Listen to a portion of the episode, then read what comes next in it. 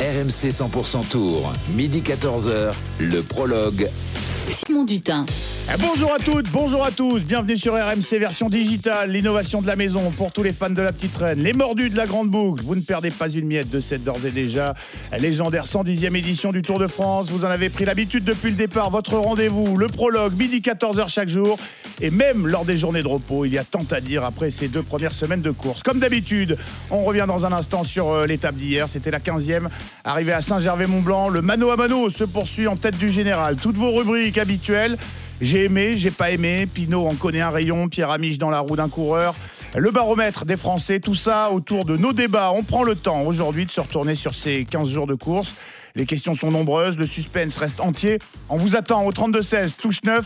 Venez les auditeurs échanger avec nos spécialistes. Cette proximité, ce lien entre vous et nos experts, c'est la promesse de RMC, vous le savez.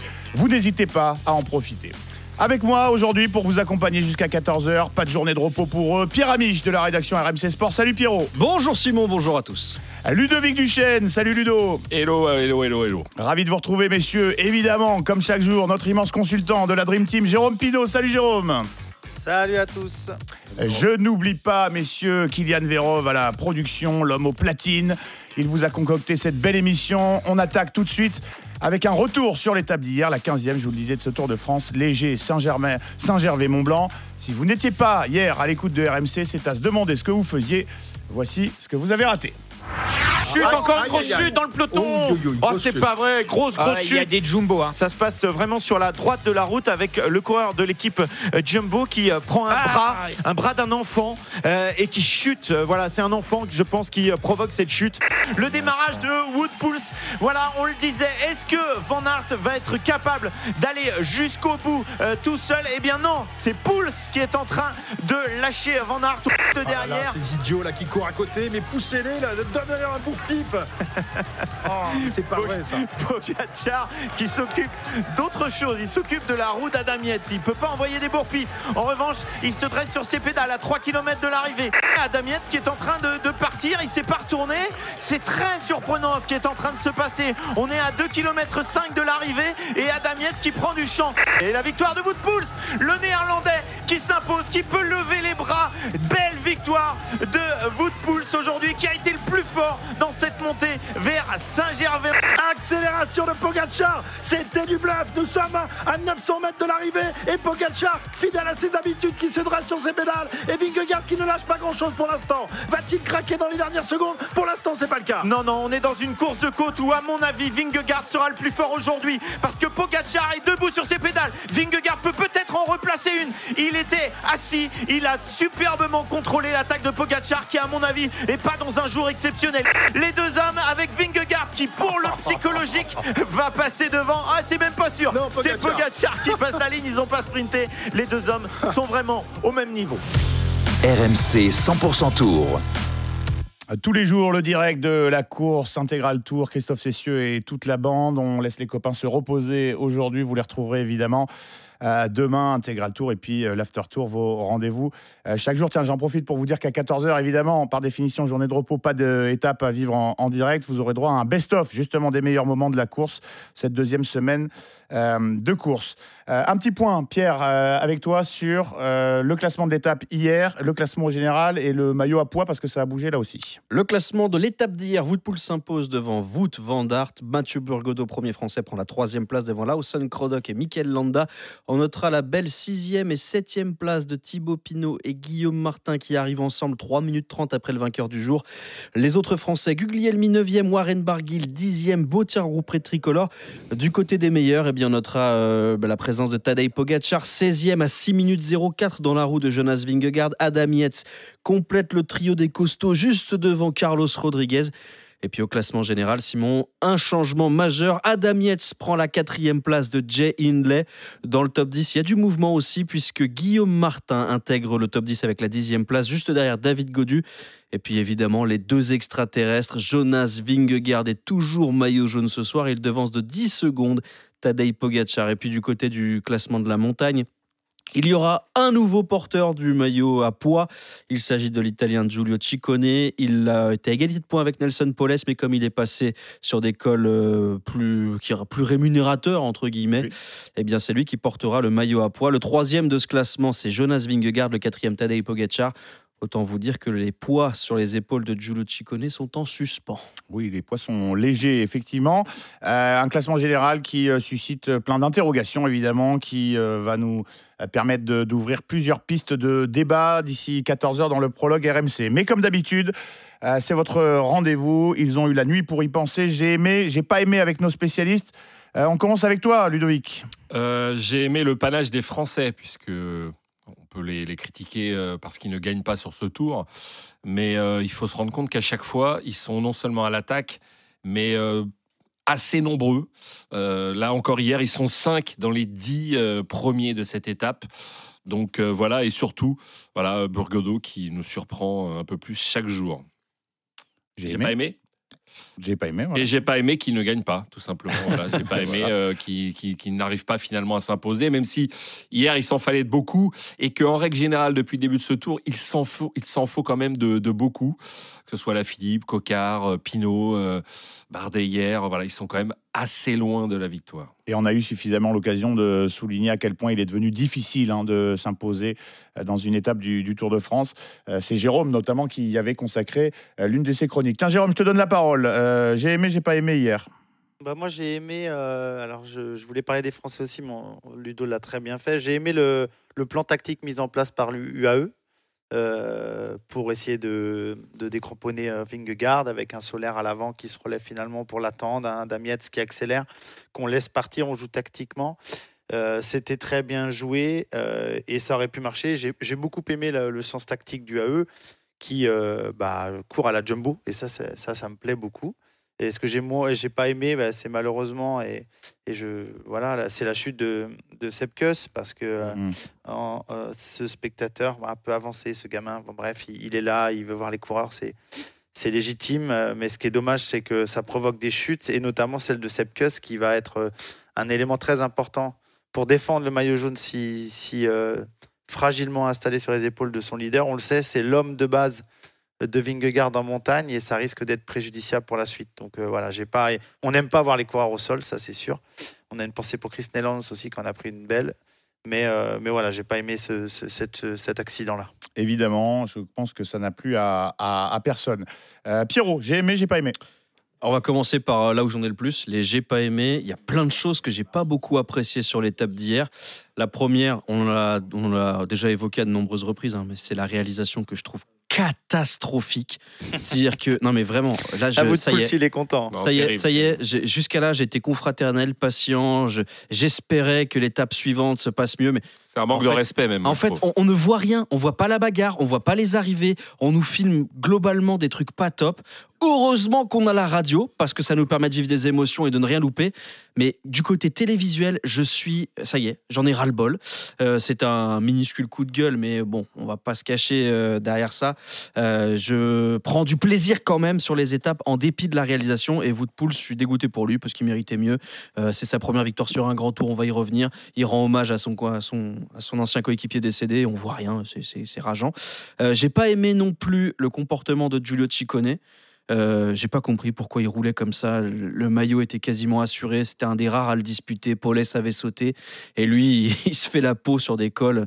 Bah, alors qu'il a, plus vraiment d'intérêt. Et surtout, il n'y a plus vraiment de bagarre. Il aurait pu exister plus longtemps et espérer une victoire d'étape. Et j'ai pas du tout compris pourquoi il avait fait ça. Et, et dans les j'aime, parce qu'il y en a quand même, Ah, eh ben, je vais souligner le- la course d'hier de David Godu. Parce que sincèrement, quand il a craqué sur la première difficulté du jour, je, pour rien cacher, hein, dans le groupe WhatsApp qu'on a en commun, je vous ai envoyé, il va dégueuler 15 minutes ce soir, c'est terminé. Ouais, mais à culpa, mais à culpa, euh, c'est peut-être pas le meilleur sur le vélo en termes de jambes, mais dans la tronche, David Godu, c'est un guerrier. Et j'ai adoré, euh, évidemment, le sacrifice de ses coéquipiers, mais la façon qu'il a de ne pas lâcher. Et on l'avait déjà vu l'année dernière quand il fait quatrième du tour. Et ok, c'est sur les pédales, il aura peut-être pas les moyens de faire podium ou top 10, ou je ne sais pas ce que ça donnera, mais il est admirable de courage et ça, on ne le retirera pas. Sixième de l'étape des, des favoris hier. hein. Ouais, Euh, ouais, sixième coureur en haut euh, derrière. Dans les costauds, ouais, parmi sans, les costauds. Sans compter les échappés, ouais. Et on l'a suffisamment allumé euh, ça. ici et ailleurs, hein, tous les jours, pour euh, effectivement le, le souligner. Pierrot, euh, on en reparle évidemment de David Godu dans notre baromètre des Français. Je vous poserai la question euh, toute simple, effectivement. A-t-on été un petit peu injuste avec euh, David Godu? Mais hommage, euh, tout d'abord, dans le prologue RMC, au vainqueur d'hier. Euh, avec toi, Ludovic, euh, Wout Poels, le Hollandais de la Bahreïn Victorious, il a fait un grand numéro, comme on dit euh, hier. Qui est-il? D'où vient-il? Pas facile de s'appeler Wout quand on fait du vélo. Je ne parle pas de Watmans, vainqueur d'une étape en 1953, mais de Van Aert, bien sûr, son coéquipier d'échappée hier. Wout, c'est sans doute le seul point commun avec l'électron libre de la Jumbo. Libre, Pouls ne l'a pratiquement jamais été, coéquipier émérite de la Sky pendant cinq ans, porteur d'eau de Froome, Thomas, Bernal, etc., avec la satisfaction quand même de gagner par procuration 5 Tours de France, mais de ne pas exister comme le simple coureur sur les grands tours. Car le reste de l'année, le néerlandais s'offre quelques succès de renom. Une étape du Dauphiné, une autre à Paris-Nice et bien sûr l'exploit de sa carrière le 24 avril 2016 devant Albazini et Rui Costa. Il lève les bras sur Liège-Bastogne-Liège. De la doyenne au doyen, hier, Pouls, à 35 ans, devient le 23e coureur le plus âgé à gagner sur le Tour. Hier, dans la terrible côte des Amerans en route vers le Betex, le plus jeune des deux a craqué. Wout Pouls a laissé Van Aert à ses deuxième places. L'art et la manière de gagner, 2 minutes et 8 secondes d'avance au final, comme aux plus belles heures de la Sky, une chevauchée stupéfiante à l'image de ce coureur pas si ordinaire. Merci beaucoup Ludo, superbe euh, petit papier sur euh, Wout Poels, le vainqueur donc de la 15e étape euh, hier. Euh, tenez, avant de l'écouter, c'est marrant parce que Thibaut Pinot, euh, qu'on entendra aussi euh, tout à l'heure, euh, au micro de RMC, euh, il dit, euh, bah, je sais pas, c'est euh, c'est Van Aert non, qui a dû gagner, et on lui dit non, non, c'est l'autre c'est- si tu veux. Ah ouais, ok, c'est c'est Wout Poels. Ok, on écoute euh, le Hollandais vainqueur hier euh, à l'arrivée à Saint-Gervais-Mont-Blanc. C'était un de mes rêves d'enfant de remporter une étape sur le Tour de France, et la disparition de Gino a renforcé cette envie en moi. Il y a beaucoup d'émotions qui viennent à moi, mais la plus forte, c'est la fierté de remporter l'étape aujourd'hui. J'ai commencé à y croire seulement dans le dernier kilomètre, et j'ai mis tout ce qui me restait dans les jambes. J'avais mal commencé mon tour, l'équipe a continué de croire en moi, de me faire confiance, et me voilà. Euh, Pierrot, euh, on l'a entendu dans le, le papier de, de Ludo, Wout Poels, euh, bien connu hein, des, des observateurs du, euh, du cyclisme. euh, C'était l'équipier modèle, mais il faut rappeler aussi, et, et Ludo euh, l'a certainement vu, c'est qu'en 2012, il a frôlé la mort. C'était une énorme gamelle sur la sixième étape du Ah, Tour mais de France. Jérôme, tu y étais. Euh, Oui. la, la gamelle, elle est atroce et c'est celui qui met le plus de temps à se relever, mais c'est un vrai dur au mal, c'est un vrai courageux parce que quand le médecin se précipite vers lui, et il met du temps à se relever, il lui appuie sur la cage thoracique, vérifier s'il n'est pas victime d'une fracture des côtes ou d'un pneumothorax. Il est victime d'une douleur hallucinante, mais il dit rien. Il dit rien parce qu'il a envie de finir l'étape. Il faut dire qu'il il a perdu son papa quelques semaines avant le début de ce Tour 2012 et il refuse l'idée même d'abandonner. Il repart, il va être poussé par ses coéquipiers sur 10 km et en fait, il peut plus continuer. Il, abandonne, il monte dans la voiture de son directeur sportif, il s'allonge à l'arrière, il est livide et puis son directeur sportif prend peur. Il se dit c'est pas possible, je le connais, il va vraiment mal. Donc il l'amène à l'hôpital et le bilan il est fou, fracture des côtes, un rein a explosé, une rate a explosé. Il va passer trois semaines en soins intensifs. Et d'ailleurs, aux Pays-Bas, les médecins lui disent euh, clairement qu'il doit arrêter le vélo. C'est fini pour lui. Et lui, il dit J'étais paniqué, le vélo, c'était toute ma vie. Je n'avais que 24 ans. Heureusement, les médecins se sont exprimés un peu trop tôt. Et quand on lui demande de se décrire, euh, au-delà du fait que ce soit un véritable dur au mal, il dit Je suis un gars vraiment sympa. C'est la première chose qu'il dit de lui. Et quand on lui demande est-ce qu'il est pas trop gentil, il dit trop gentil. Bah, c'est pas un défaut, ça. Moi, je suis trop gentil. Bah oui, bah, je suis comme ça. Donc, euh, je suis très heureux de voir Wout Poels gagner. Et puis, un homme qui a frôlé la mort, qui rend hommage malheureusement à Gino Madère, qui lui a perdu la vie sur les routes du Tour de Suisse. Et ben finalement, la boucle est bouclée avec Wout Poels hier. Euh, Jérôme, tu euh, l'as côtoyé, Wout Poels Je l'ai croisé dans les pelotons. ouais. Alors, ce côté sympa, je je l'avais pas. Je l'avais pas. Plutôt froid, plutôt froid. Pas un garçon qui dit facilement bonjour. Pas un garçon avec qui tu as envie de discuter. Il est, il est. il- moi, je l'ai croisé surtout à la Sky au début vacances soleil. Très très fort coureur. hein. Attention, hein, c'est un énorme coureur euh, capable de gagner les plus belles courses. Quand tu gagnes Liège, c'est que tu fais partie d'une caste assez particulière. Mais après, moi, je l'ai beaucoup côtoyé chez Sky et c'était la froideur, c'était euh, la droiture, c'était tout droit et, et on regarde pas ce qui se fait à côté. Mais, euh, mais son histoire, moi, je la connais. Évidemment que il a beaucoup de choses qui le mènent et qui le poussent vers, vers les exploits comme celui d'hier. Ça lui a, ça, ça a constitué son, son passé. C'est aujourd'hui quelqu'un qui euh, a énormément de, de, choses à, à encore sous, à encore prouver. Et il a envie, il a envie, en tout cas, de gagner pour les autres et pour son passé. Et il a surtout envie de faire du vélo comme il l'aime, c'est-à-dire euh, bah, quand ça va pas, ça va pas, il est derrière. Et quand ça va, bah, je suis devant. Et chez Bahreïn, il a trouvé ça. C'est un peu ce qu'on appellerait un mercenaire, un peu euh, vous de Pouls euh, maintenant, parce que il a fait un choix d'aller euh, être mot, chez Sky. Ouais. Mais maintenant, il fait ce qu'il veut. Comme c'est un élément, euh, c'est un électron libre. Voilà. Bon, après, quand on est électron libre comme ça pour Bahreïn, c'est c'est jackpot parce que pour le coup hier, il a quand même fait un, un sacré numéro Ouais. et, et il a mis Wout van Aert dans les cordes très vite. Donc c'est quand même pas rien. Et quand il dit qu'il a poussé jusqu'au dernier kilomètre, l'oreillette doit plus marcher parce qu'il avait deux minutes d'avance au kilomètre. Donc il était large, il était large. Mais c'est tout Wout Pouls. Il a fini, euh, il a fini au taquet comme il a commencé au taquet. Et quand euh, moi je l'ai vu démarrer dans le col des Aravis, tout de suite aller chercher Van Aert, il avait bien compris que Van Aert était euh, l'homme fort de cette échappée et, et il avait un très très beau coup de pédale. Ce qui est, ce qui est assez hallucinant pour Wout Pouls, c'est depuis qu'il n'est plus équipier. Chez l'équipier, c'était un métronome. Il était toujours là, toujours à, à rouler. Il n'avait pas de journée sans. Euh, depuis qu'il est euh, bah, à la barre de son propre palmarès, en tout cas, et qu'il Mm. est éle- électron libre, il a beaucoup, beaucoup euh, de passages à vide. Mais quand Ah, il il, gagne pratiquement plus même. hein, ouais, et hein. quand il est, par contre, quand il est costaud, bah, Il est il, est, est au fond, quoi. Ouais, et, et je pense que ça vient du fait qu'il a été longtemps équipier et que savoir gagner, ça s'apprend, c'est intrinsèque. Et quand on oublie ça, c'est difficile à revenir en arrière après. Mais tu parles de, de mercenaire euh, parce qu'il a fait euh, pas mal d'équipes. Finalement, il a fait Vacances Soleil, Omega, Sky et la Bahreïn en finalement assez peu de temps.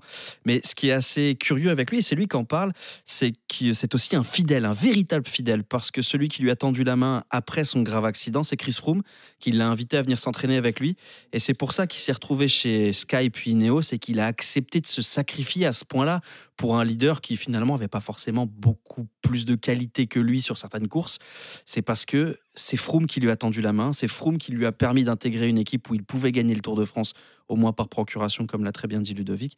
Je ne suis pas certain que... Il lui a bien rendu. Hein, C'est- parce C'est que... c'est un mercenaire euh, au sens euh, un infidèle quoi. Voilà, il est capable Non, d'avoir non, des mais c'est. amitiés. et Ouais, de- ouais. Pierre, il lui a bien que- rendu, hein, parce que qu'est-ce qu'il a couru pour Ouais, Froome bien hein. sûr. On se rappelle, euh, la montée d'école, c'était toujours pouce devant. hein. Donc, il a vraiment, ouais, il lui a c'est rendu sûr. au centuple. Ouais, mais je pense qu'il a, il a trouvé dans ce geste-là. Je pense que c'est un gars, c'est un gars qui s'occupe pas du collectif, mais il est très attaché à, à une ou deux personnes. C'est pour ça qu'il a fait cette carrière-là. Mais euh, c'est, moi, je, je- j'ai entendu son passage chez Omega, ça s'est bien- pas bien passé. Non, parce que c'est un, c'est un individualiste. Il a trouvé refuge euh, auprès de Chris Froome et il a trouvé certainement des atomes crochus avec ce coureur et donc il s'est dévoué à 100% à lui, mais pas forcément à l'équipe. Quoi. Ça que je veux dire, c'est que c'est un garçon qui est pas attaché à son équipe. Il a un ticket, il a un bifton ailleurs, il y va. Là, il a trouvé quelque chose avec Chris Froome, il avait trouvé. C'est pour ça qu'il est bien chez Bahreïn. C'est pas, euh, c'est, il fait pas la danse du ventre, hein, Woodpool. C'est pas un rigolo, hein, c'est pas un drôle. hein. Et comme, et- et comme d'habitude, effectivement, avec ce genre de, de coureurs au crépuscule de leur carrière, on se demande si effectivement. euh, euh, Il pas mieux, ouais, ce que ça aurait donné s'ils avaient été leaders ailleurs, effectivement. Mais ça, Faut en être capable. Ça, c'est une longue question, Ouais, mais c'est Voilà. peu de, peu de gens, peu de coureurs, euh, et c'est pour ça que je reviens sur ce que tu disais, Pierre, David Gou du chapeau, euh, parce que c'est peu de coureurs sont capables d'assumer. Ouais, c'est facile ça. hein, de, de monter des, des cols au taquet quand tu as un grand champion, mais d'assumer de conclure le travail de toute une équipe et de toute une préparation d'un choix stratégique qui est fait depuis l'hiver, C'est pas le même c'est poids. pas si facile. Ça va, ça veut rien. C'est, c'est pas du tout le même poids et c'est, c'est, et c'est très très différent dans l'approche. En tout cas, il s'est offert l'une des plus belles victoires de sa carrière hier en remportant cette 15e étape du Tour de France. Le prologue, midi 14h, revient dans un instant. Il va être temps euh, de lancer notre débat quotidien, effectivement, sur le suspense. En tête du classement général, Vingard a toujours 10 secondes d'avance sur euh, Pogacar. Et on va se demander si le rapport de force ne s'est pas un peu inversé ou alors, bah, tout simplement si on s'était pas un petit peu, euh, emballé, si on n'avait pas jugé Pogacar euh, plus fort que Vingard un peu trop tôt. Vous ne bougez pas, RMC 100% Tour, la radio digitale consacrée à la Grande Boucle 2023. On revient dans un instant. RMC 100% Tour, le prologue. Simon Dutin. À midi 20, vous êtes bien sur RMC 100% Tour, le prologue, votre rendez-vous quotidien sur le support digital de RMC, innovation de la maison pour ceux qui veulent du euh, Tour de France à 100% dans les oreilles. Et aujourd'hui, journée de repos, pas d'intégral tour, vous aurez droit à un best-of des meilleurs moments vécus à l'antenne euh, nos copains au commentaire de la course de cette deuxième semaine.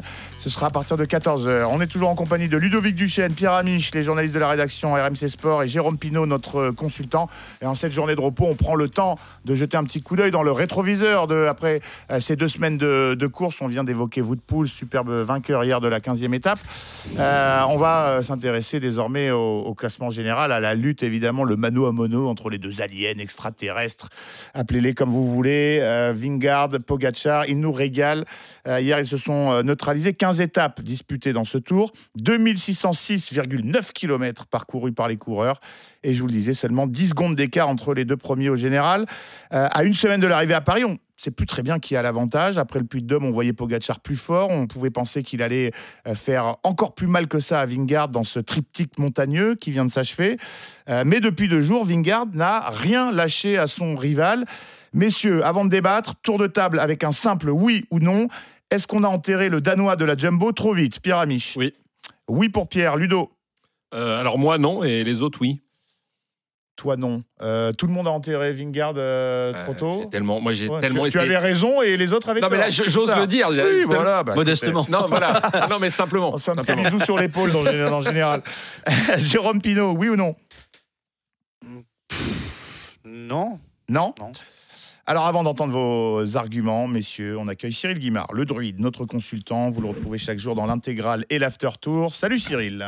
Oui, bonjour, euh, bonjour à tous. Salut. Euh, Salut Cyril. Même punition Cyril, oui ou non, avant d'entendre les arguments, est-ce qu'on a enterré Vingard trop tôt? Moi, j'ai vu personne enterrer Vingegaard, Ah. personne euh, en- enterrer euh, Pogachar. Euh, ce que j'ai vu, c'est qu'il y avait une tendance un jour euh, qui devenait la tendance inverse le lendemain, mais pour l'instant, personne n'a enterré ni l'un ni l'autre. D'accord. Demain, nous aurons les tapes de vérité, car le compte-la-montre Le Ça chrono. ouais. s'appelle le vrai nom, c'est étape de vérité, parce que chacun est tout seul fa- face à son destin. Et donc on en saura un tout petit peu plus, peut-être pas d'ailleurs, euh, demain soir.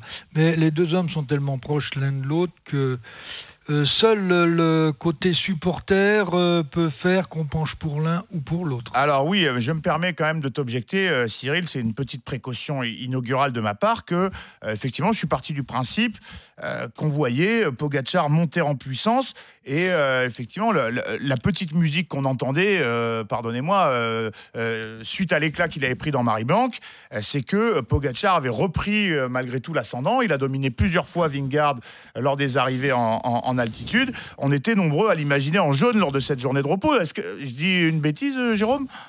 Non, non, c'est sûr. Non, non, c'est enterré, non, mais on avait senti une tendance s'inverser et remonter Pogachar, à- ren- renverser la tendance, quoi. Suite à l'étape, l'étape de Marie-Blanc, on, on a enterré, pas enterré, mais on a dit Pogachar, bah, il a pété et, finalement il n'a pas assez couru et Vingegaard va dominer ce tour. Le lendemain, euh, bah, patatras, c'est dans l'autre sens et la domination de Pogachar. euh, a été vérifiée ce jour-là, mais effectivement, rien n'a été renversé, parce qu'ils sont très proches. Moi, j'ai eu tendance, et j'ai toujours tendance à penser que, que Pogacar est un poil supérieur sur certains, dans certains moments.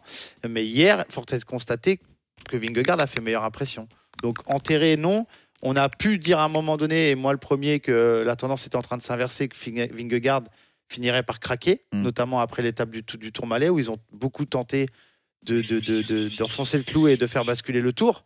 Alors que là, euh, là, c'est plus le cas. Et on a bien vu hier que bah, qu'ils sont égaux. Ils ont, ils ont le même niveau. Les équipes font ce qu'elles peuvent et elles mettent des choses en place pour essayer de faire basculer l'autre. Mais au final, il reste plus que ces deux-là, à l'image de leur montée du, du col de Jouplane l'autre jour. Euh, voilà, Vingegaard ne répond pas aux attaques cinglantes et, et au punch de Pogachar, mais au train, il rentre à chaque fois. Et hier, sur une, sur une montée un peu plus roulante, Vingegaard, euh, était incapable de, de dépasser, euh, de déposer Vingegaard. Et bien justement, avant de donner la parole à, à- Pierrot et, et Ludo, euh, qui vont nous donner leur avis, euh, on va écouter les, deux, les deux cocos, les deux extraterrestres. C'était hier à l'arrivée. On commence avec Jonas Vingard.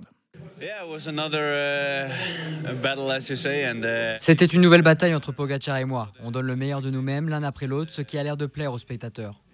Je pense que l'on peut être satisfait de notre performance. Je me sens bien, l'équipe se sent bien aussi. Malheureusement, il y a eu un nouveau gros crash aujourd'hui. Et j'espère que tout le monde va bien d'ailleurs. Je pense que l'étape de mardi sera l'une des étapes les plus importantes pour la suite du tour. Bon, effectivement, le chrono qui va être euh, important. Euh, même question euh, pour Tadej Pogacar. Uh, another nice day. C'est encore une nouvelle journée très solide et propre pour nous. L'équipe a été super bonne. On a essayé de compliquer la dernière montée pour Vingegaard. J'ai senti que c'était trop simple pour lui, donc j'ai essayé de le pousser un peu. Mais il était trop bon aujourd'hui. Je vais réessayer la semaine prochaine. L'étape de contre-la-montre, mardi, fait partie des étapes les plus décisives pour moi. Il faudra être prêt. Pierrot, toi, tu euh, penses que euh, on, on a sous-estimé euh, la Ouais, capacité de résistance de- du tenant du titre Même je pense qu'on a globalement sous-estimé Jonas Vingegaard. Moi, le premier. C'est-à-dire que j'avais, j'ai la conviction, pas la certitude, mais la conviction que Tadej Pogacar est un extraterrestre absolu, que des coureurs de sa classe, il y en a un par génération. Je le compare à Merckx, à Hinault, au plus grand. Euh, si je devais faire un parallèle avec le foot, euh, bah, Tadej Pogacar, c'est Lionel Messi et Jonas Vingegaard, j'ai le sentiment que c'est Wayne Rooney, un joueur exceptionnel, mais pas non plus une légende absolue au panthéon de son sport. Et plus les étapes passent, et plus je me pose la question de est-ce que je suis pas dans le faux? Est-ce qu'on n'est pas face à deux mutants, deux extraterrestres? Parce que résister comme il le fait aux attaques de Pogachar, c'est pas donné à tout le monde. Il a une résilience et une force mentale. Il aurait pu complètement exploser sur la 14e étape parce qu'il il a pris un pet quand même. Il prend 6 secondes et, finalement il revient au train, il panique pas. Et, et puis il a appris à gagner euh, et c'est difficile de le battre. J'ai l'impression que euh, il fait partie de ces coureurs qui sont increvables et même, même bousculé, même renversé, même attaqué, bah, il reste égal à lui-même, il panique pas beaucoup. Je continue à croire que Tadej Pogacar a un avantage dans la dynamique parce que Mhm. c'est lui qui attaque et que je trouve que c'est peut-être plus facile d'attaquer, mais on est face à un défenseur génial. Jonas Vingegaard aujourd'hui, il est du niveau de Pogacar sur ces deux premières semaines. Est-ce que ça va durer? Bah, Là, je suis pas capable de répondre. Ce qui est certain, c'est que bah, c'est je, je regrette un peu ma, ma première vision sur Vingegaard que je considérais plus comme un faire-valoir, c'est plus que ça. Bien plus Ludo, que ça. Ludo, toi, c'est vrai que tu as émis plus de prudence que, que certains d'entre Oui, nous. moi euh, je ne ferai pas de mea culpa parce qu'il n'y a pas de raison. Euh, non, non, mais je pense que Cyril Guimard a dit exactement la- le, le mot qui- qu'il faut sortir, c'est supporter. C'est-à-dire que pa- parmi les, les, les analystes, les, les suiveurs, les, je vais le dire, les journalistes, je pense qu'il y a effectivement euh, beaucoup, beaucoup, beaucoup de supporters de, de. Et comment ne pas l'être finalement?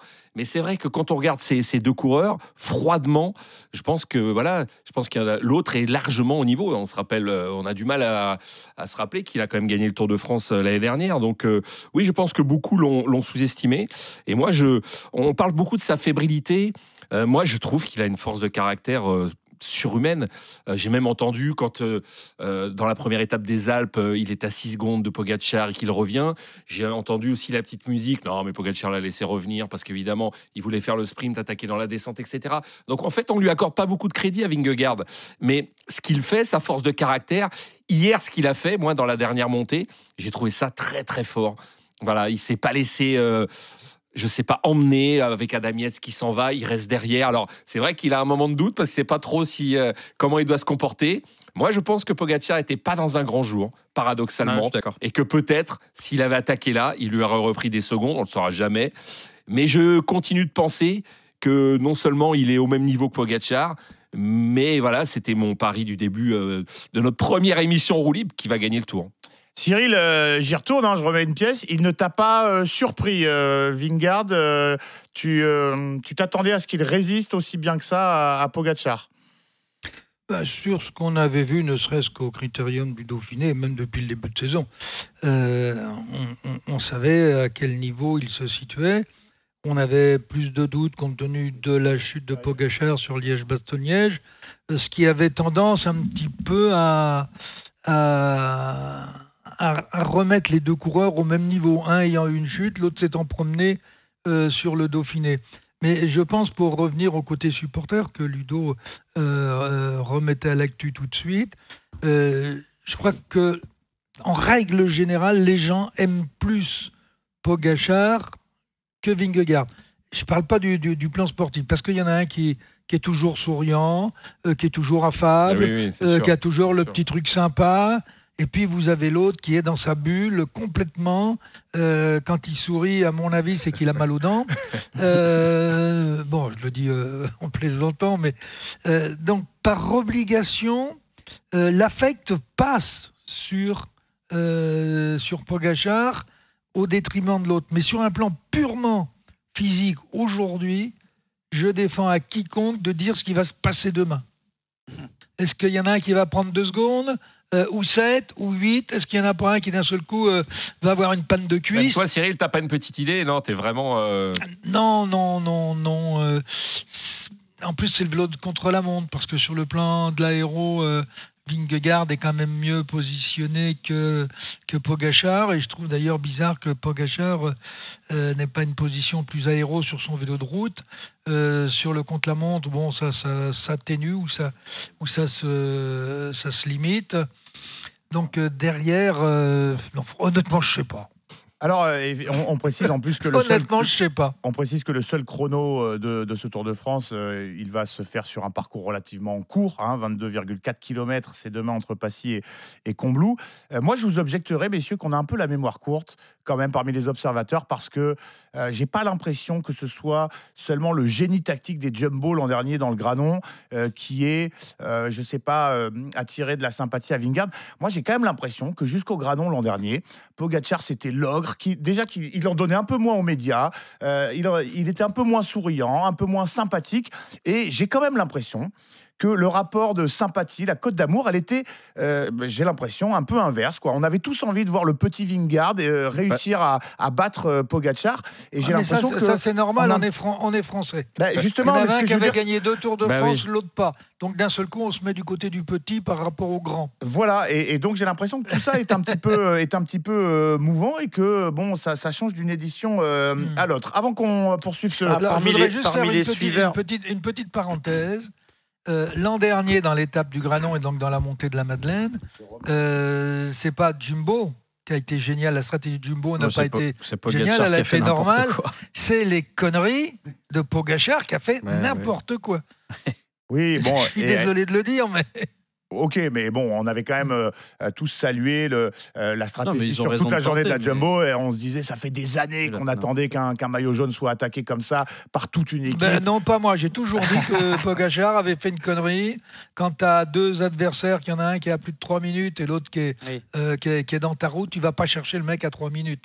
Tout le monde Et en, sauf- plus, tu, ah, et, et en plus, tu fais pas le final sur les trois derniers kilomètres, euh, comme s'il y avait que toi au monde, alors que tu as deux équipiers qui sont à 30 ou 40 secondes. Non, tout le monde sauf euh, toi, euh, Cyril. Jérôme, tu voulais réagir juste avant. Non, non, je, je voulais réagir par rapport à la cote de popularité de Jonas Vingegaard, Ouais. notamment parmi les suiveurs. Elle est peut-être due aussi euh, à la prise de position et, euh, et euh, à, la, à, la, di- à la communication de son équipe, qui est quand même, qui est quand même un peu hautaine Ouais. et qui euh, elle, elle plaît pas beaucoup cette équipe Jumbo dans le dans le dans le dans le, dans le Dans le milieu du vélo et dans le paysage parce que bah, son son manager notamment euh, a tendance à nous donner des leçons à tous Mm. et ça ça plaît pas et donc je pense qu'il en subit un peu tout ça euh, Vingegaard parce que sinon c'est moi je le trouve ok il est, il est moins il est moins souriant que Vingegaard que Pogacar mais je trouve qu'il fait l'effort il est rigolo dans ses interviews quand il essaye de parler français un petit peu il s'intéresse. Je trouve pas froid euh, et con enfin voilà Ouais, pas excusez-moi du tout, ouais. mot. Non, mais, je le, mais par contre, je pense que le fait qu'il appartienne à Jumbo Visma euh, ne l'aide pas en termes de popularité. Évidemment, sportivement, c'est bien sûr que si. Et de toute façon, Jérôme, euh, ou Cyril, ou Ludo, ou Simon, l'amour du public est irrationnel. Ouais. C'est-à-dire que Mhm. Christopher Froome a été détesté, honni, haï, on lui a acheté des sauts de pipi Alors, dans les montées, bien, hein. alors que Oh, le gars des était sauts, sympa. pas. Non, des, des verts. Bah, ils étaient mis à plusieurs. Non, mais il s'est fait insulter, conspuer, huer. On le détestait parce qu'il gagnait. Et c'était le mec le plus sympa du peloton. Il s'arrêtait, Oui, il, parlait en français, il donnait des l'équipe Sky, interviews. surtout, hein. Oui, mais Ouais, il, c'est il- y a une vrai. part Mais c'est ce que Jérôme, d'irrationnel c'est ce que. Jérôme disait, effectivement, et- l'équipe un peu hautaine, euh, orgueilleuse, euh, qui domine Ouais, avec des moyens, qui donne un peu des leçons. euh. Et puis il y, a des- coureurs qu'on aime et on ne sait pas pourquoi. Il y a des coureurs qu'on adore et on je, je sais de qui tu vas parler. Voilà, par exemple, Thibaut Pinot, je l'aime d'un amour complètement irrationnel, j'en ai conscience, parce qu'il fait rien pour vraiment être adulé, il fuit la lumière, il aime pas trop les interviews, les médias, c'est pas ses copains, et pourtant ce qu'il est, ce qu'il fait, ce qu'il donne sur le vélo, ça donne envie de l'aimer.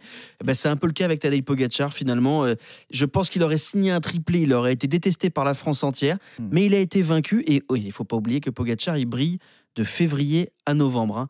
Donc euh, il s'aligne sur toutes ça. les courses, il peut gagner partout. Euh, je suis pas capable de vous citer cinq vainqueurs du Tour des Flandres et, de Par- et- et du Tour des- de France la même année. Ça paraît surnaturel. Ce garçon est différent. Et cette rivalité, effectivement, Pogacar-Vingard, elle s'exprime également ailleurs que, que sur la route. Elle s'exprime dans les, les cœurs euh, des, euh, des spectateurs. Avant de poursuivre notre débat dans le prologue RMC 100% Tour, euh, pour savoir un petit peu, euh, même si on n'a pas de boule de cristal, qui de Vingard ou Pogacar est le, est le mieux armé pour, pour remporter le, le Tour dans une semaine, euh, on écoute Mauro Gianetti, le patron suisse de l'équipe UAE, c'est celle de Tadej Pogacar. On a vu depuis le début, la différence est vraiment, vraiment minimum.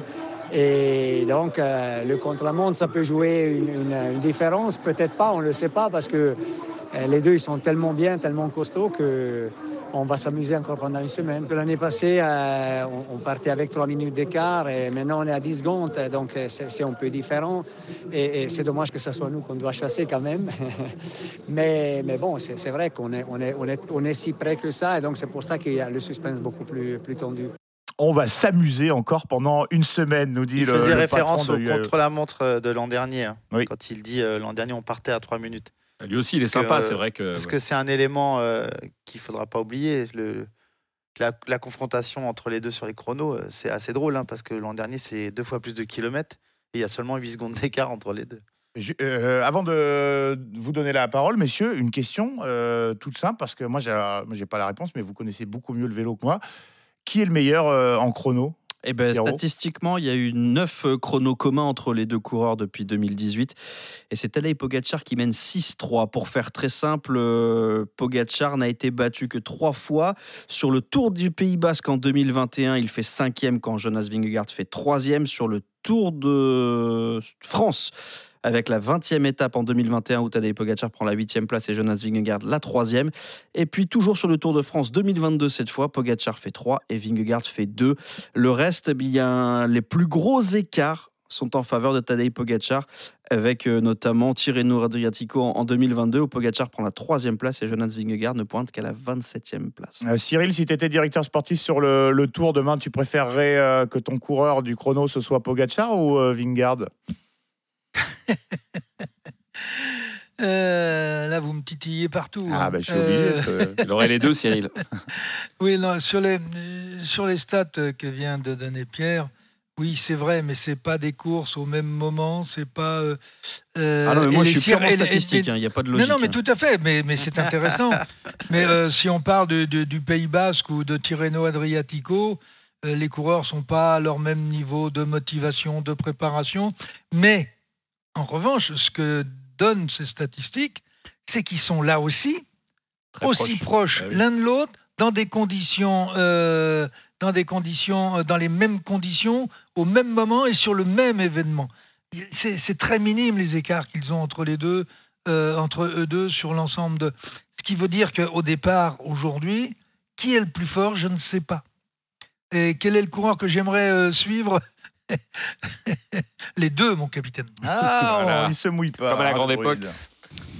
Et to- Et toi, Jérôme, juste euh, même question. euh, Est-ce Bah. que tu penses qu'il y en a un qui a même un minuscule avantage? Est-ce qu'il y en a un que tu préférais coacher? Ah bah c'est- là c'est deux choses, deux questions différentes. Un minuscule avantage, non. Je pense que on l'a dit, ils sont très proches. Ce que je retiens juste, c'est que l'an dernier, Tadej a fini très fatigué le tour et il fait quand même un dernier chrono. Alors il finit dernière Vingegaard qui lui ne devait pas non plus prendre trop de risques parce qu'il y avait, il y avait de la marge, mais ils sont à 8 secondes l'un de l'autre.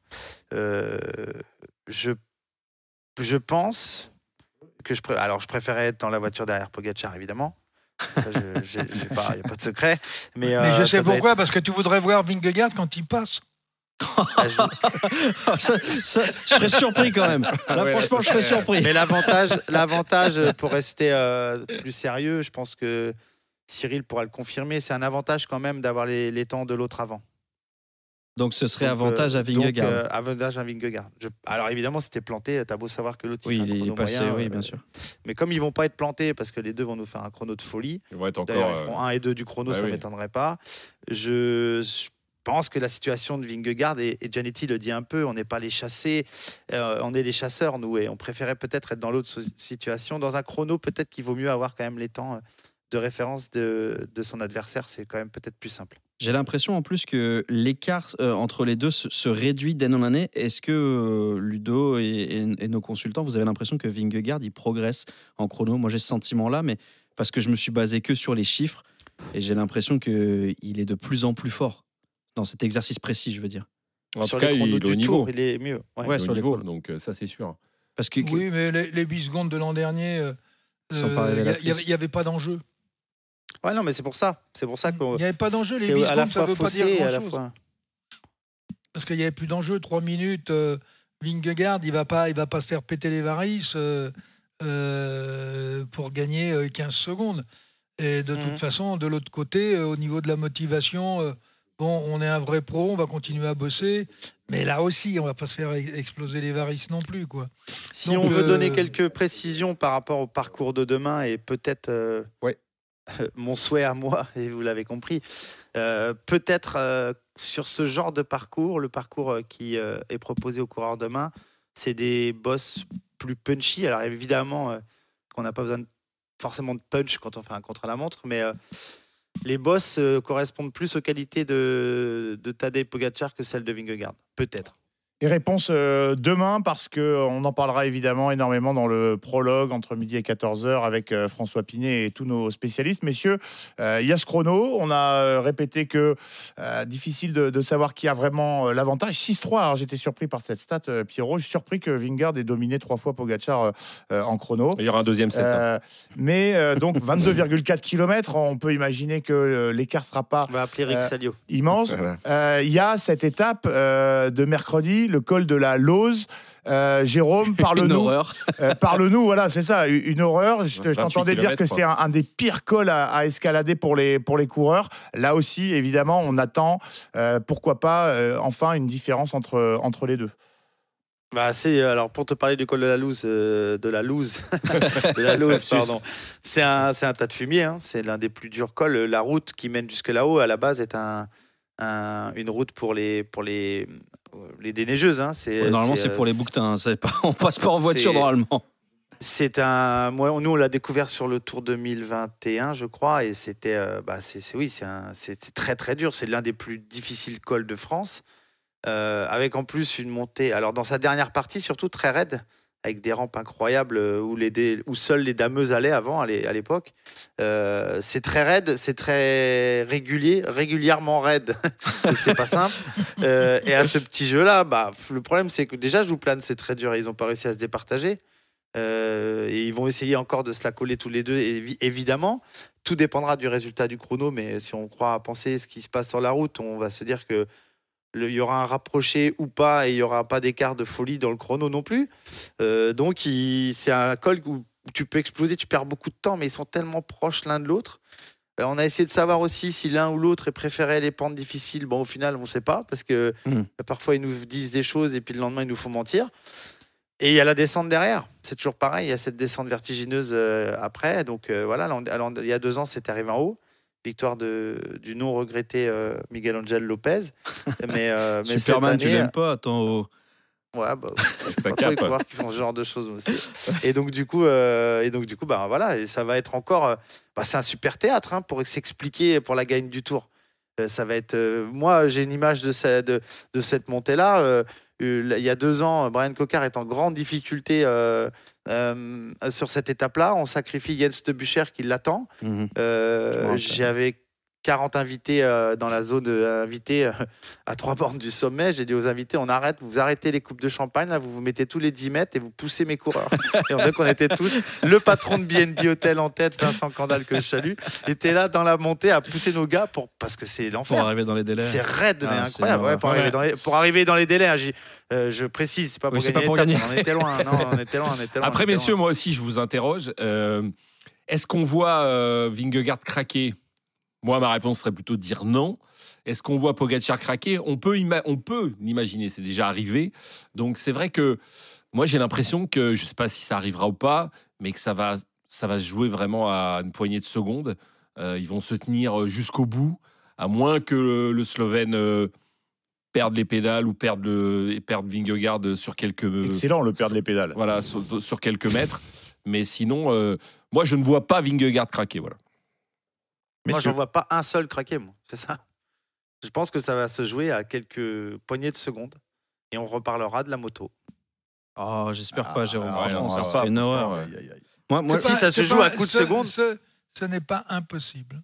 Ouais. Bah oui. ouais. Moi, moi, je. Mais attendez déjà demain soir. Oui. Arrêtons de se projeter sur, euh, sur la côte des losers, euh, parce qu'il faudra gagner. Qui, qui sera devant l'autre dans le col de la Lose Qui va être en Oui, charge de défendre le maillot Qui va être celui qui attaque et celui qui va Mm. défendre. Ouais. Voilà. Ah, ça, c'est sûr. euh, Puis demain, l'enseignement, il va être physique aussi. Quand on, Oui. perd un- quand on se fait euh, larguer, alors là, hier, ils sont de roue dans roue. euh, quand il y en a un qui distance l'autre en col, le soir, il y a un aspect psychologique. Demain, là, il n'y a pas euh, je vais dans la roue, je vais Bien sauter dans la roue. Demain, il va y avoir vérité. Ah merde, il est plus fort que moi. Il a fait un meilleur temps que moi. Ah, demain, c'est Ah, l'exercice ouais, de vérité. le- la victoire Bah oui, psychologique. Encore terminé à une ou deux secondes l'un de l'autre. Oui, mais Jérôme a possible, raison de le rappeler parce que là, là tu n'as pas l'autre en visuel et effectivement, tu regardes le temps à l'arrivée. Il y a, y a une dimension, je pense, psychologique. Tu regardes le temps de l'autre et effectivement, bon, bah, sur exactement le même parcours.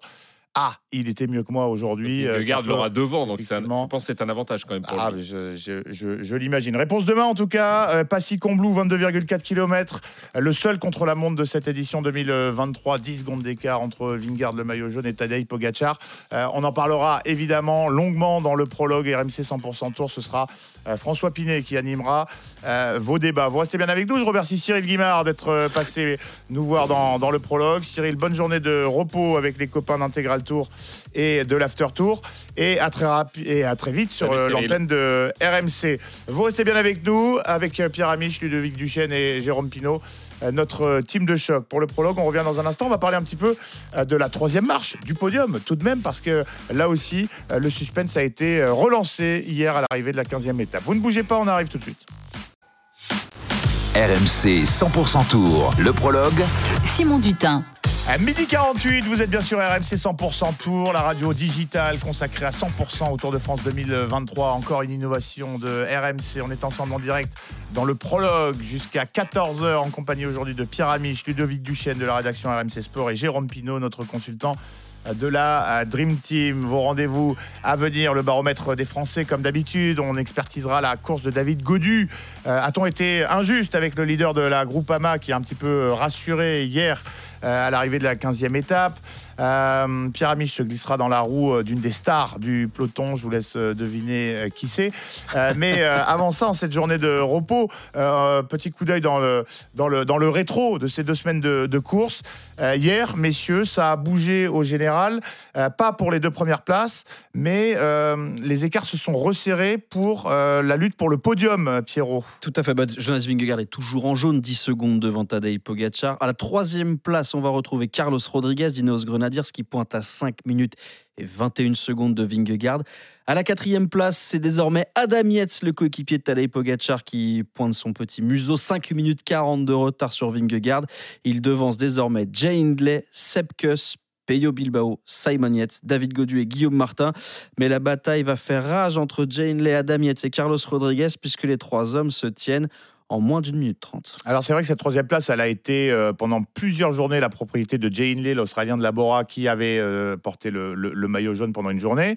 Euh, Carlos Rodriguez, tu le disais, Euh, mais euh, derrière lui, c'est pas forcément le Yates qu'on attendait, parce que Adam Yates, on précise que c'est euh, le lieutenant de Pogachar. Hier, alors vous allez me dire si je dis une bêtise, mais on a eu l'impression que Pogachar lui a enlevé la laisse à Adam Yates. Il lui a dit bon, écoute, je m'occupe de Vingard, va, va chercher le temps qui, te sépare de, Rodriguez. Et Adam Yates, c'est c'est pas fait prier, quoi, euh, effectivement. Ouais. On savait pas trop en fait si c'était une tactique, si euh, il partait devant pour que Pogacar euh, accélère et le retrouve pour finir fort.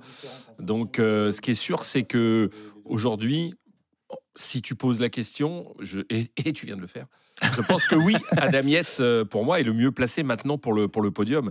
Et que la UAE va évidemment jouer la victoire du tour, ça c'est. Mais elle va essayer aussi de mettre deux coureurs sur le podium.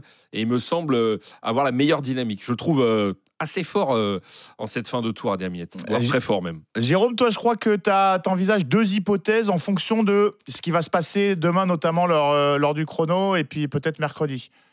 Bah, oui, parce que euh, tout, tout dépendra du rôle qu'on a besoin de donner à Adam Yates Ouais. euh, concernant Tadej Pogacar. Si, euh, si euh, Tadej Pogacar est- est- perd le tour, est définitivement perdu, en tout cas il est battu par Vingegaard et que cette tendance s'annonce là, demain peut-être au chrono, je pense que Yates fera 3 parce que deux coureurs sur le podium, c'est toujours intéressant pour une équipe. Mais si on a encore que quelques. Si demain on arrive euh, à resserrer l'écart avec, euh, avec Vingegaard et que dans la stratégie d'équipe on a besoin de sacrifier Adam Yates, euh, ils le feront. Donc c'est. Tout, tout va dépendre en fait du duo Pogacar-Vingegaard euh, et de comment ces deux-là vont, euh, vont procéder et vont devoir procéder pour, euh, pour, pour battre l'autre. Si Pogacar a besoin euh, d'un gros tempo au pied de la lose pour en mettre une, euh, je pense que Rodriguez euh, sera sur le podium et pas, et pas Adam Yates. Voilà comment je le vois et, et je pense qu'on saura un peu plus de, de choses demain soir aussi concernant ce, concernant ce classement-là parce que il me semble que Adam Yates a des bonnes références chrono aussi que, et que Rodriguez en a un peu moins. Donc euh, le chrono va être décisif aussi pour, ce, pour cette troisième place, mais je pense que ce qui sera le plus décisif, c'est ce que je viens de vous expliquer, c'est qu'Adam Yates devra peut-être servir à la stratégie globale pour gagner le tour. Et alors là, il faudra le sacrifier. Pierre, tu mises sur qui, toi? Parce qu'on a quand même souligné le, le culot, le panache et la, surtout la, la force de Rodriguez aussi, euh, d'Ineos. Faudrait pas l'enterrer Bah, trop il, vite. il me réconcilie presque avec le cyclisme espagnol parce que je les ai Presque, tellement presque. détestés pendant des années. Euh, Alberto Contador à part, je veux dire les Valverde, Rodriguez et Sanchez. Ils, ils m'ont annihilé tous les espoirs de voir des Français briller, donc je les ai vraiment détestés. Carlos Rodriguez, il me réconcilie un peu parce qu'il est offensif, il a du panache, il a de la force. Et, et Jérôme a raison, il a peu de références, mais il, il en a peu parce qu'il est très jeune. Il a 22 ans, son plus beau chrono 22 ans, ouais. son plus beau chrono pour l'instant. J'aurais tendance à dire que c'est sur la Vuelta euh, 2022 euh, entre Elche et Alicante. Ça faisait 30 km 900, un peu un, plat- chrono tout plat. Euh, Et finalement, il avait réussi un super chrono. Il finit quatrième derrière Evenpool, Roglic et Cavagna. C'est pas mal Ouais. quand même. Mais devant Sivakov, Craddock et Ouais, c'est Simon tout Yates, faire, quoi. il finit à 1,22. Je pense que le cyclisme espagnol va pouvoir s'appuyer sur deux pépites énormes que sont Carlos Rodriguez et Juan Ayuso. Il est peut-être moins fort que Juan Ayuso dans l'exercice chronométrique, mais quel coureur, quel coureur. Et puis c'est une très bonne piège pour la Movistar parce qu'on le rappelle, pas le droit de le dire parce que c'est pas officiel, mais il y a 99,9% de chances que l'année prochaine ils défendent les couleurs de la Movistar et qu'ils quittent Ineos Grenadiers. Un faux mercato dans le prologue RMC 100% Tour. Celle-là, elle, elle est connue un peu par tout le monde hein, parce qu'on a, on a compris que la Movistar essayait de recruter espagnol depuis maintenant deux ans pour faire oublier le départ d'Alejandro Valverde. Et Carlos Rodriguez est vraiment le coureur coup, hein. à avoir. Quoi. 22 ans, pépite absolue. euh, C'est une grosse perte pour Ineos. Ça, c'est sûr parce que Ineos, ils vont devoir se relever de, du départ d'un de leur Ah, fu- finalement a- futur euh, leader. Quoi.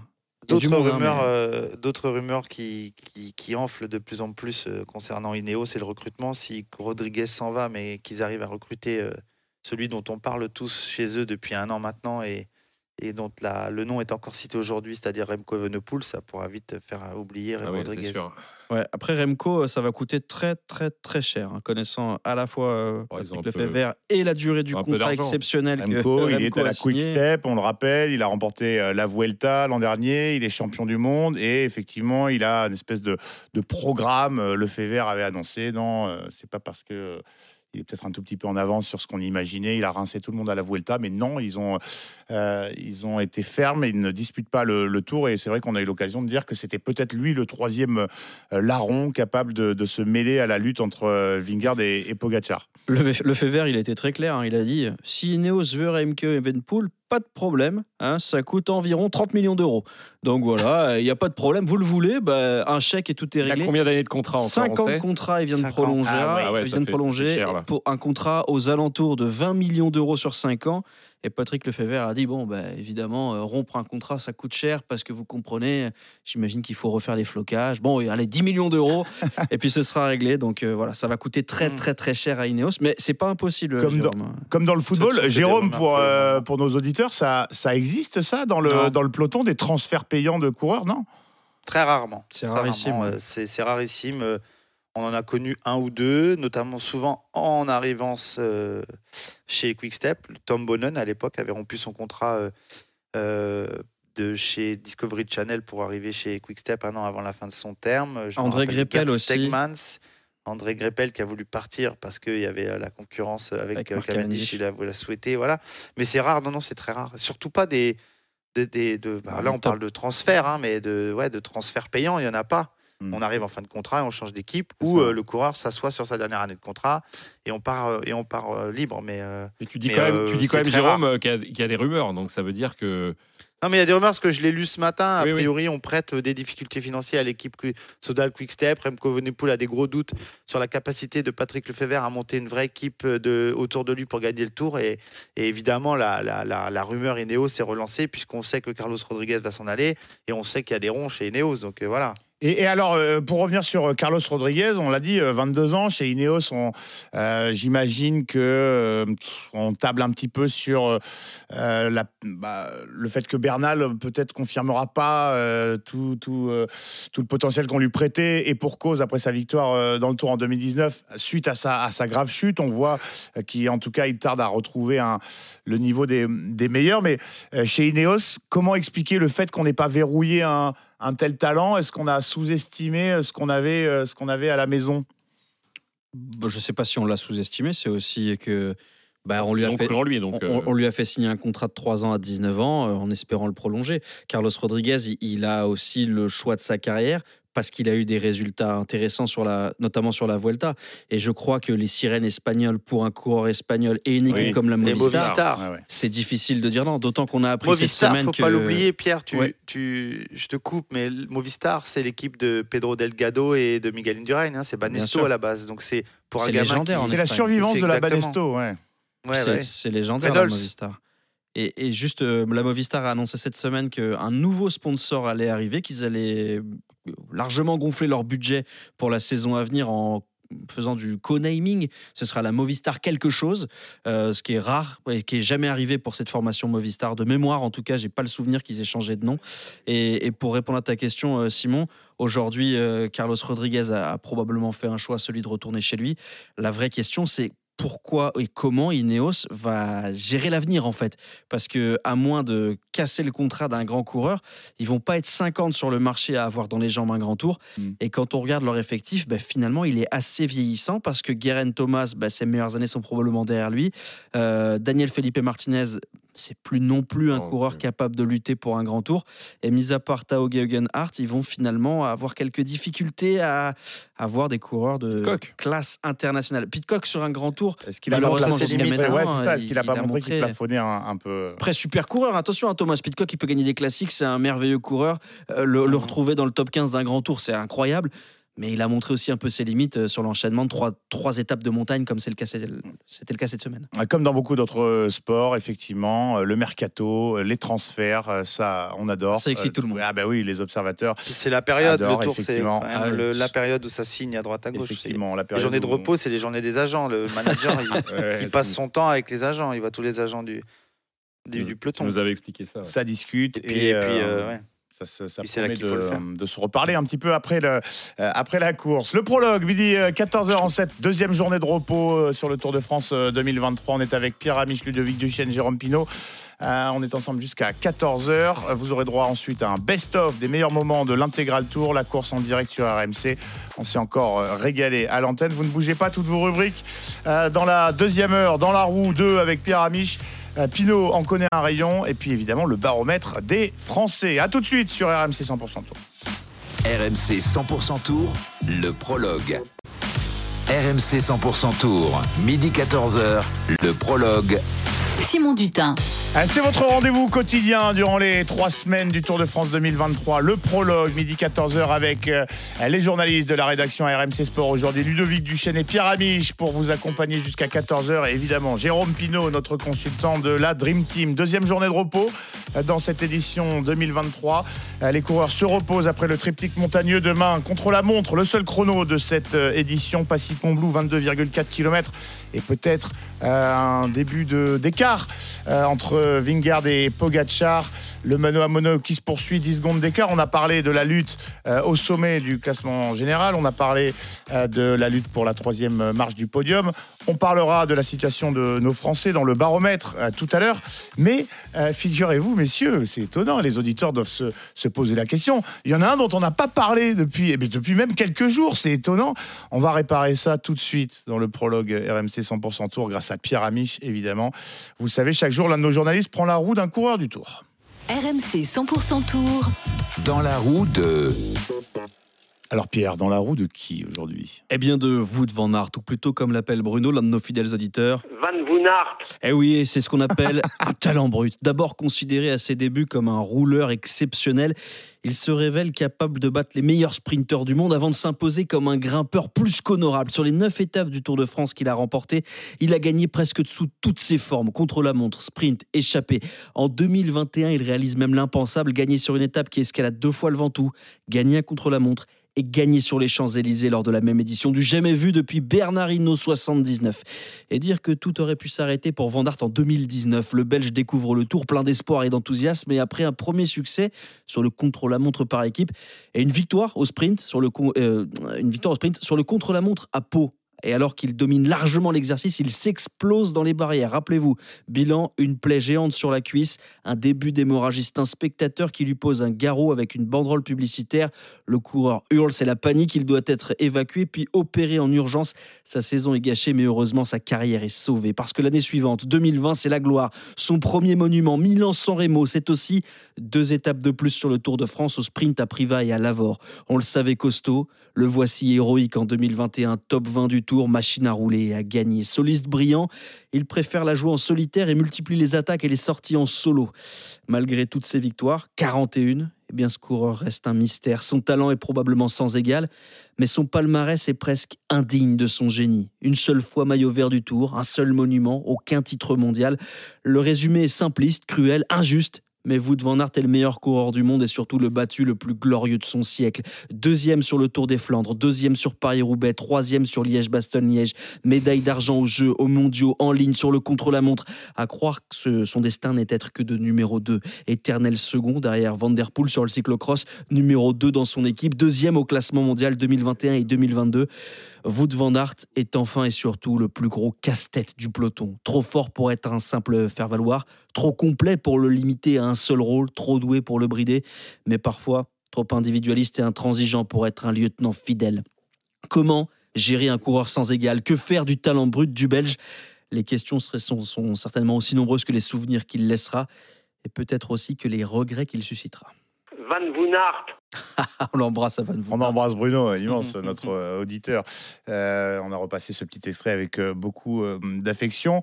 Pierre Amiche dans la roue de Wout Van Aert. Donc aujourd'hui, Van Aert, Ludo, Jérôme, une star, hein, une vraie, c'est incontestable, hein, un morphal, un mec toujours à, l'attaque. Alors bon, c'est de l'ego, de la fierté, de la confiance en lui? En tout cas, effectivement, développe une une force, hein. il y a une présence, une aura autour de, du, coureur belge.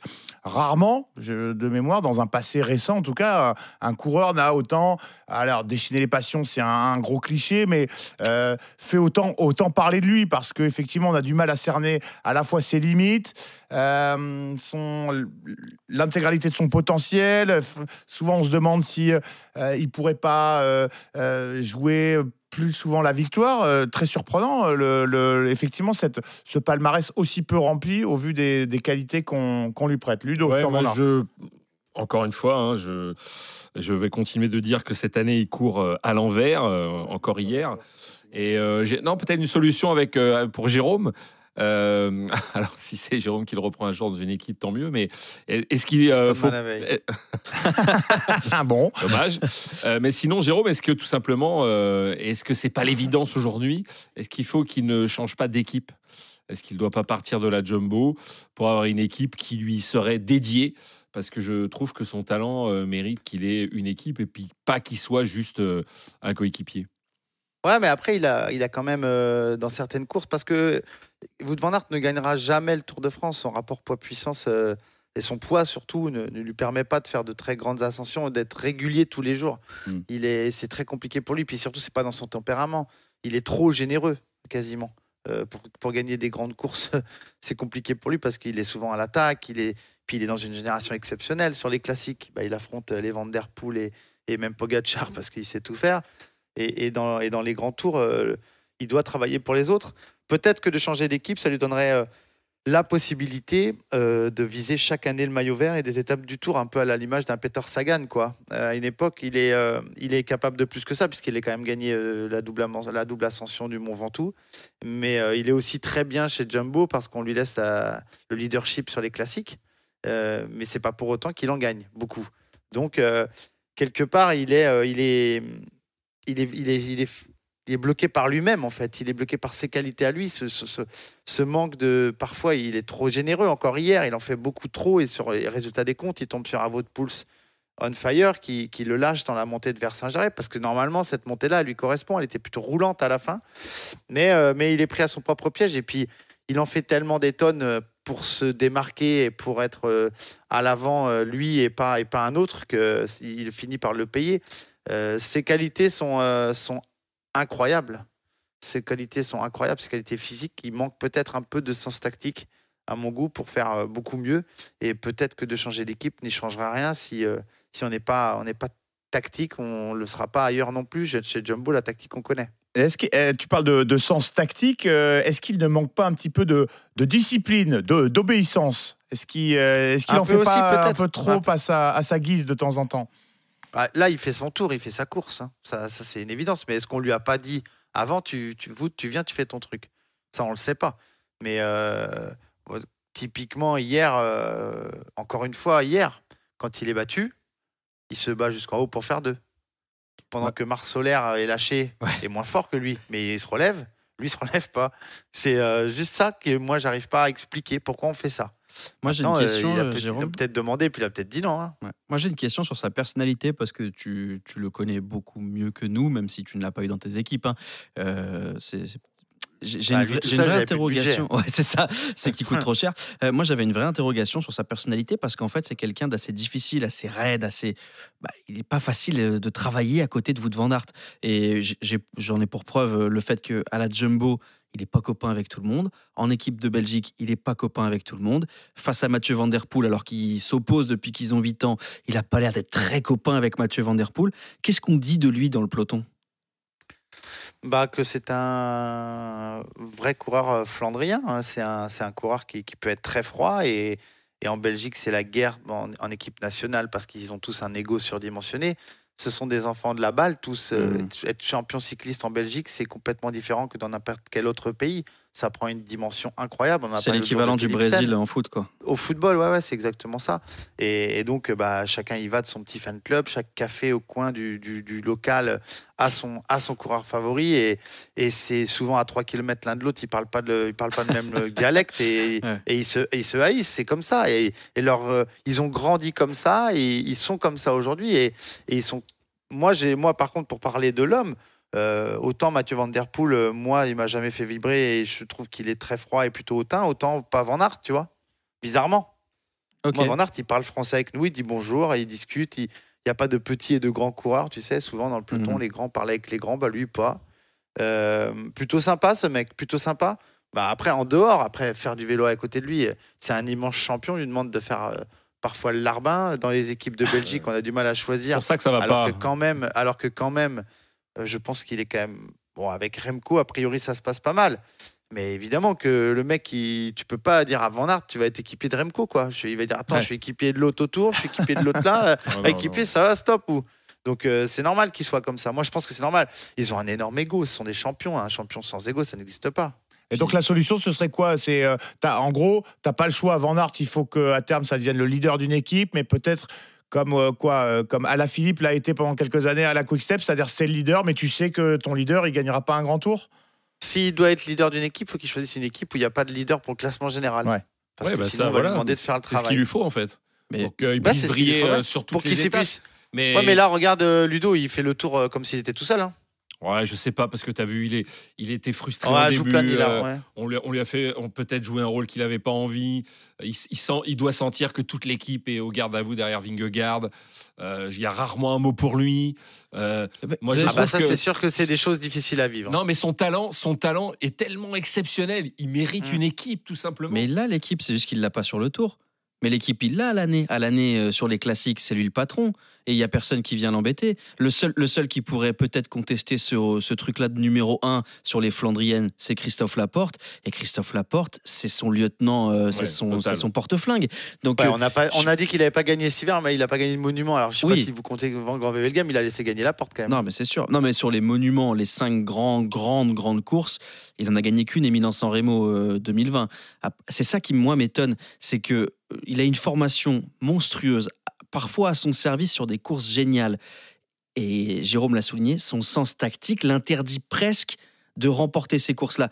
Et puis, bon, Wout van Aert, il y a 10 ans, ça aurait été le plus grand cycliste de sa génération. C'est il, exactement il- il ça. tombe, il tombe juste sur une génération pas de bol. Enfin, je veux dire, C'est des Golgoth aujourd'hui, ouais. il y en a des Bah, comme lui, il y en a 5 ou 6, il en alors il n'y en avait pas, c'est ça. ça. hein. bande. il en fait partie, évidemment. monstrueux que Quelqu'un qui est capable de, de gagner, euh, comme tu l'as dit Pierrot, euh, Et Pierre, moi je te suis, je te suis, 2020, je te suis pas sur le 21, fait que quand t'as pas une équipe derrière toi sur le tour, tu peux me dire qu'après il a une équipe dé- dédiée sur les autres grandes courses. C'est pas la même chose. Je pense qu'il y a trop de ressentiments. Il y Mais a, tu le- mais il y a moi, trop tu- d'aigreurs, il y a trop de. Moi, j'ai jamais entendu Wout van Aert dire du mal de son équipe. Non. J'ai jamais lu Wout van Aert qui, qui critiquait. Je l'ai, je l'ai vu et je l'ai entendu cingler l'équipe de Belgique, dire c'est des, c'est- des nazes, ils font n'importe quoi, C'est je roulerai pas. Je l'ai déjà entendu, mais je suis pas certain que Wout van Aert soit malheureux. On lui prête des ambitions qu'il a peut-être pas. Ah, dans le documentaire qu'on a vu sur, le, sur Netflix, très clairement, il est pas heureux. Enfin, je sais pas. Moi, je, je, sais, pas, j'ai l'impression. doit lever la main pour dire les comme gars, ça un peu. je peux faire un truc aujourd'hui? Bah, pour moi, ça lui correspond pas. Il doit avoir une équipe derrière lui à 100%. Bah, Est-ce qu'il serait meilleur? Est-ce qu'il Ah, serait meilleur oui, euh, oui, ah oui, avec, pense, ouais. avec la charge et la responsabilité Oui, de mener une bah, équipe il a le Tous les- talent. Oui, mais il il- est-ce qu'il a la, la psychologie? Tous les coureurs Ouais, sont pas faits pour être Il des peut avoir des hein. progrès à faire, mais surtout, lui, il a, il, a, il a tout ce qu'il faut. Est-ce que dans sa façon de courir, il a besoin qu'on l'emmène euh, quelque part, euh, qu'on lui fasse le train ou qu'on euh, ou qu'on rince ses adversaires? Parce que souvent, on l'a on, on l'a souligné, il en fait qu'à sa tête, mais parce qu'il est plus Parce que plus fort. tout seul, ouais, souvent. C'est euh, Ah, S'il a de l'aide, ça Ah peut bah, être que mieux. que- hein. Enfin, je trouve que voilà. hein. Ouais, mais là, pour le coup, il faut trouver l'équipe qui accepte de, n'avoir personne pour le classement général. Et Oui. c'est rare, parce que, parce que les équipes, l'équipe où il serait le mieux aujourd'hui, peut-être, c'est Quickstep, par Oui, exemple. c'est la seule même. Mais comme tu l'as expliqué 100 fois, Jérôme, sur le tour, tu as plein d'équipes qui pensent qu'ils ont un mec pour le général et ils l'ont pas. Donc, euh, c'est. Ah, puis si lui, il s'y colle euh, bien comme il faut à préparer que le tour, il, il peut, peut faire top il 15. peut faire top euh, 15 euh, sans facile. trembler, hein. Voilà, ce Il a déjà fait ça. 19, 20 et 21 du tour en n'ayant aucune responsabilité en montagne, entre guillemets. Et puis, et puis en faisant des étapes de. de eh, Rappelez-vous l'année dernière, hein, l'étape que gagne Ouais, Pogacar au, au sommet, euh, je sais plus où c'était, dans l'Est, là. euh, ah, c'est de la folie. Hein. Il, a, il, a, il a broyé le petit américain, là, Quinn Simons. Il a tout fait tout seul. Mais, et ça pour- servait à rien. Van Dart, Et le pour moi, c'est- le coureur euh, Pro Cycling Manager. C'est vraiment le fantasme absolu. On se dit, ah ben s'il perd du poids, il peut gagner le tour. Ah ben s'il se consacre au maillot vert, il peut le faire. Et ben s'il vise le maillot à poids, qui va l'en empêcher? Et j'ai l'impression qu'on lui prête des ambitions et des, des qualités qu'il n'a pas Ouais. forcément. C'est un Ah, les immense qualités, il les coureur. a. Mais, Non, mais il ça, a un c'est mélange sûr. de Il veut gagner, Mais- par contre. Ça, Oui, mais est-ce qu'il- est-ce que sur trois semaines, il est capable de rivaliser avec les meilleurs grimpeurs du monde? Aujourd'hui, non. Est-ce que non. sur trois semaines, est-ce qu'il est capable de rivaliser avec les meilleurs sprinteurs du monde? Peut-être, mais pas Oui. sur toutes les Mais étapes. il est capable de gagner peut-être plus que les autres. S'il Peut-être. gagne quatre étapes et Peut-être, mais pour moi, c'est du à lui, c'est déjà fantastique. Il a déjà fait. et alors, Vraiment, je vous dis, c'est pour à mes yeux, c'est de l'ordre du fantasme. Ce qui est le Il plus incroyable chez lui, c'est qu'il mais- est capable de gagner euh, Partout, tout le En temps. montagne, euh, Ouais, voilà, c'est ça. Sprint et chrono trois jours Ouais, de suite. Mais c'est ça, Jérôme, que j'allais dire parce que euh, et on parlera, on fera nos petits pronos là pour euh, la, la fin du tour en, à la fin du, du- de cette édition du, du prologue là. Euh, mais c'est, on regarde souvent les, les cotes sur les, les sites de Paris. Bon, c'est, c'est rare qu'ils soient pas dans les, allez, Dans les 15, cinq. C'est euh, vrai. les 10, 15, quel que soit le profil de l'étape. C'est ça qui est vrai, dingue quand c'est même. vrai, c'est vrai.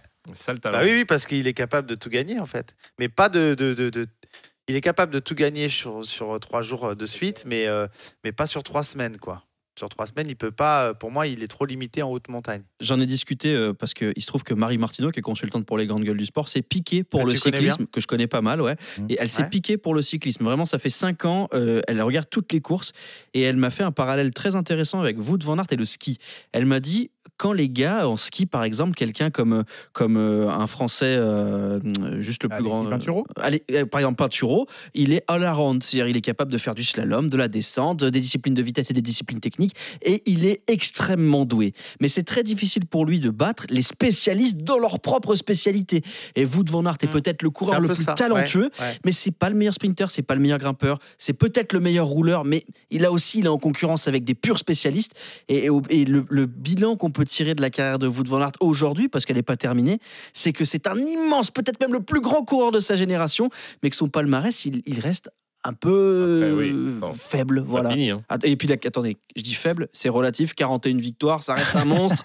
Il est juste entouré de surtout gars pas encore en plus plus un mec. euh, c'est surtout pas un mec capable de sacrifier certaines courses pour, pour préparer Oui. quoi. Oui, il calcule rien, il est à bloc tout le Parce temps. que avec son déficit, euh, par exemple Tadej Pogacar qui gagne le Tour des Flandres, euh, mais est intrinsèquement déjà fait pour les grands cols Mm. physiquement. Lui, il devrait faire euh, des préparations en, en deux fois, c'est-à-dire Comme pourquoi Wiggins, pas les perdre 10 Flandriennes, et après partir en stage, sacrifier un certain nombre de courses pour perdre euh, du poids, et alors il perdrait peut-être aussi certaines de ses qualités.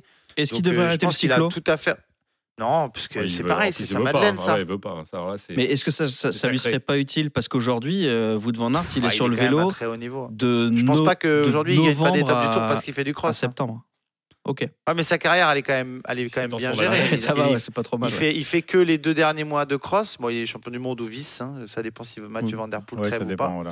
Mais, euh, mais derrière, euh, bah oui, parce que tous les spécialistes du, du coup du cross, euh, euh, moi je suis aussi le cross l'hiver. Tu les vois tous gagner, les mecs. Euh, Il y en a un qui gagne tout le temps. Là, j'ai oublié son nom. Jusqu'au moment où les deux ils arrivent. Après, Ouais, il n'y en a plus un clair. qui gagne. Bon, Parce que tout- il- mais Van Aert, il est fait, ouais, il est frais, il est fait, euh, il est fait là-dedans. Il est fait comme, il est fait comme ça, pardon. Et il faut pas lui enlever ça, parce que sinon ça pourrait le déséquilibrer. Effectivement, il s'est construit euh, comme ça et euh, s'il aime le, le- le cross, qu'il qu'il continue. Euh, en tout cas, il va peut-être nous en claquer une avant, le, avant la fin bah de- oui. Ah, lui, du, tour hein, et pourquoi pas demain dans le chrono. Effectivement, en tout cas, on le rappelle. Ah, demain, est- le chrono peut lui, conférer, peut Ouais, lui- ouais, peut lui c'est convenir. hein. Et évidemment, on en parlera à nouveau dans le prologue euh, demain avec euh, François Pinet. Vous ne bougez pas, le prologue RMC 100% Tour revient dans un instant. Il va être temps de tapoter sur la, la vitre, vous savez, du, du baromètre des Français pour savoir ce qu'il nous indique. Est-ce qu'il serait pas un tout petit peu remonté notre baromètre bleu, blanc, rouge? On en parle dans un instant avec Pierre Amiche, Ludovic Duchesne, Jérôme Pinault. On revient dans quelques secondes à peine. RMC 100% Tour, le prologue. Simon Dutin. À 13h20, RMC 100% Tour, la version digitale, l'innovation de la maison RMC pour euh, tous ceux qui veulent du euh, Tour de France à 100% dans les oreilles. 8 heures de direct chaque jour. Aujourd'hui, pas d'intégral tour à 14h parce que c'est journée de repos, donc pas d'étape évidemment. Vous aurez droit à un best-of, le meilleur de ce que vous avez vécu à l'antenne lors de cette deuxième euh, semaine de course. Mais jusqu'à 14h, en compagnie de Pierre Amiche, Ludovic Duchesne, nos journalistes RMC Sport et Jérôme Pinault, notre consultant. On continue euh, notre euh, coup d'œil dans le rétroviseur après ces 15 jours de, de course. Euh, c'est d'ailleurs la course dans la course. hein. Chaque jour, forcément, on a un œil plus attentif que l'autre à la situation de nos coureurs tricolores, évidemment. Alors, comme chaque jour, dans le prologue, on tapote sur la vitre du baromètre des Français. RMC 100% Tour. Le baromètre des Français. Euh, Ludo, un point avec toi sur euh, la position de nos coureurs au classement général. Oui, euh, on en perd certains, on en récupère d'autres. Euh, on a donc David Godu qui est 9e au classement général, mais quand même déjà à 14 minutes 07 secondes. Et la petite surprise, sans doute, c'est de voir que Guillaume Martin euh, ben, remonte des places pratiquement euh, chaque étape. Et il n'est qu'à 11 secondes de David Godu. Il est 10e. L'autre bonne nouvelle, c'est Thibaut Pinot qui est euh, quand même 13e. Et après, on retrouve à la 20e place un, un- un petit jeune qui en, qui n'en veut. C'est Clément Berthet, bon, qui a une heure d'accord, mais qui surprend, euh, qui est vraiment très très étonnant. Et Madouas, après tout son travail, est quand même 21e au, au classement. Après, Bargui, Burgodeau, 25-26. Voilà, on a quand même beaucoup de Français dans les 30 meilleurs coureurs de ce Tour de France. Euh, David Godu, un petit focus, euh, messieurs. Il est le coureur qu'on attendait le plus sur ce tour, quatrième l'an dernier. Il avait annoncé qu'il visait euh, le podium lors de cette édition. Bon, ça s'est râpé, a priori. Euh, il en a pris plein le museau, hein, quand même, quasiment chaque jour depuis le, début du tour. Hier, euh, il a quand même fait mieux que résister, hein, comparé notamment à d'autres coureurs mieux classés que lui au général.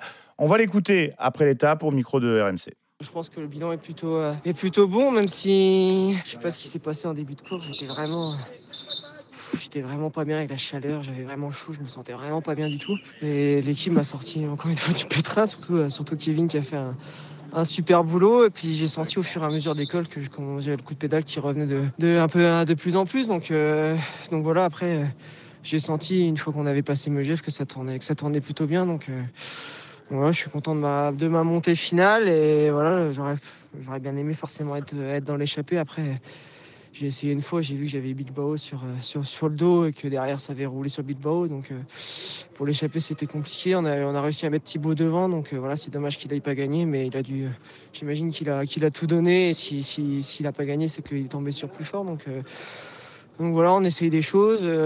voilà, j'ai pas grand chose d'autre à dire. Bon, peut-être qu'il est dans, dans, dans sa bulle hein, sur ce Tour de France, mais au moins, euh, David Godu ne s'échappe jamais hein, lorsqu'on lui, euh, lui tend le, le Une micro.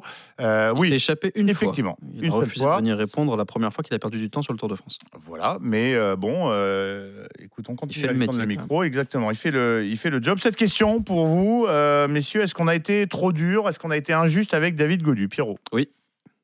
J'enchaîne? Ouais, ouais, enchaîne, oui. vas-y. Oui, on était trop dur. Moi, le premier, mais à coup pas.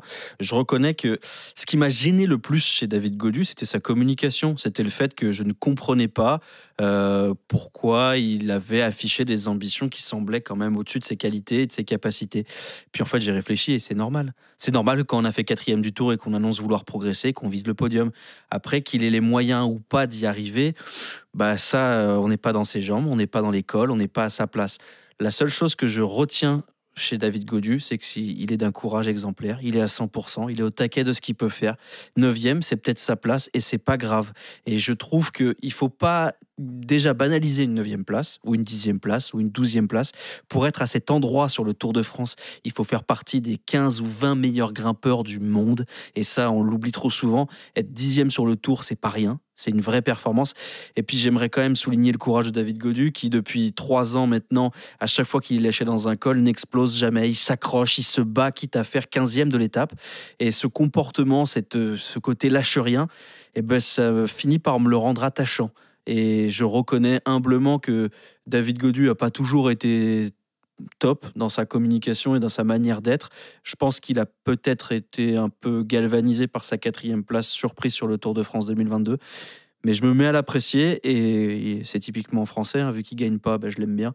Et David. Godu, j'espère que la troisième semaine sera à la hauteur de ses espoirs et de nos attentes et qu'il va remonter au classement parce que bah, la différence entre sixième et dixième, c'est pas rien.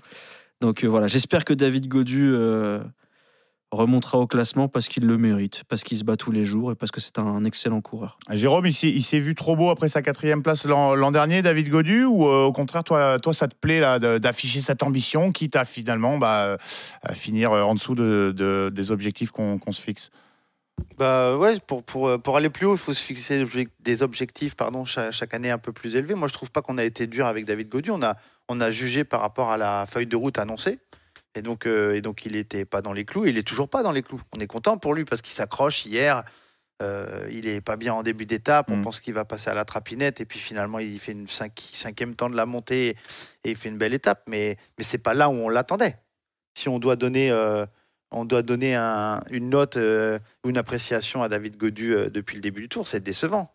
Quand tu annonces pouvoir faire 4 et que tu es prêt pour ça et que tu es 9 bah, c'est décevant. Maintenant, effectivement, euh, à l'image de ce que vient de dire Pierre, moi aussi, ça me plaît de le voir comme ça, parce qu'il lâche pas l'affaire, le mec. Il, il se bat, quoi. Et ça, c'est beau. Il pourrait exploser et dire, bah tant pis, euh, j'ai trouvé une excuse bidon, j'ai une pico, euh, picomotosose ou une mononucléose, ou La tu fameuse. veux, tu vois, le truc, euh, le truc que personne connaît, mais qu'il n'y a que toi qui l'as, une bactérie.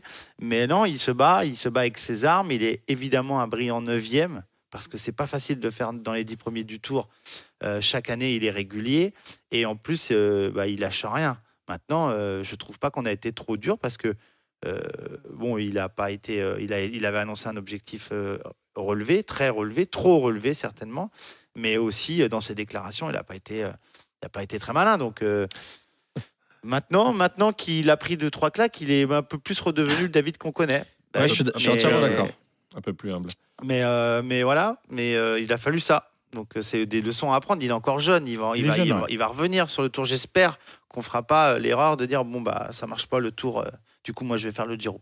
Non, il faut continuer à insister. Ça se passe pas toujours comme on a prévu et, et quand on a un objectif clair et qu'on a été si haut dans le classement comme l'a été David, il y aura des années meilleures, il y aura des jours meilleurs et ce Tour de France n'est pas fini. Et, et euh, si on en prend purement les, les- les stats et les, et les chiffres des montées, hier, cinquième temps de la montée, ça veut dire qu'il est parmi les cinq meilleurs grimpeurs de ce peloton dans la dernière montée d'hier. Donc euh, le meilleur, c'est Vingegaard devant Pogacar. Donc il a encore sa place tout près, là, euh, peut-être sixième, septième, voire cinquième si Jane Lake craque complètement. Mais, mais il faut essayer et il va, il va essayer. Il faut juste bien gérer aujourd'hui, parce que demain, le chrono, pour le coup, lui, c'est pas son truc. Ouais. Et en Mm. plus, on l'a vu l'autre jour, le lendemain de journée de repos, c'était compliqué. Et il le dit lui-même, c'est toujours compliqué pour moi à gérer. Avant de donner la parole à, Ludovic sur euh, David Godu, euh, Pierrot, euh, une petite stat qui remet un petit peu en perspective quand même le, bah, euh, le tour que réalise David Godu. Ils sont que 19 à être dans la même heure que Jonas Vingegaard, le 20e aujourd'hui au classement. Clément Berthet est à 1h01. Euh, il- donc ça veut dire quand même que ce tour va très vite et qu'ils sont pas beaucoup à pouvoir jouer dans la cour de Vingegaard et Pogacar. Donc euh, bravo à, à David Godu. David Godu qui est, euh, Neuvième. euh, qui est 9e. Ils sont 11 dans le même quart d'heure. C'est-à-dire que Félix Gall est à 40, 14 minutes 39.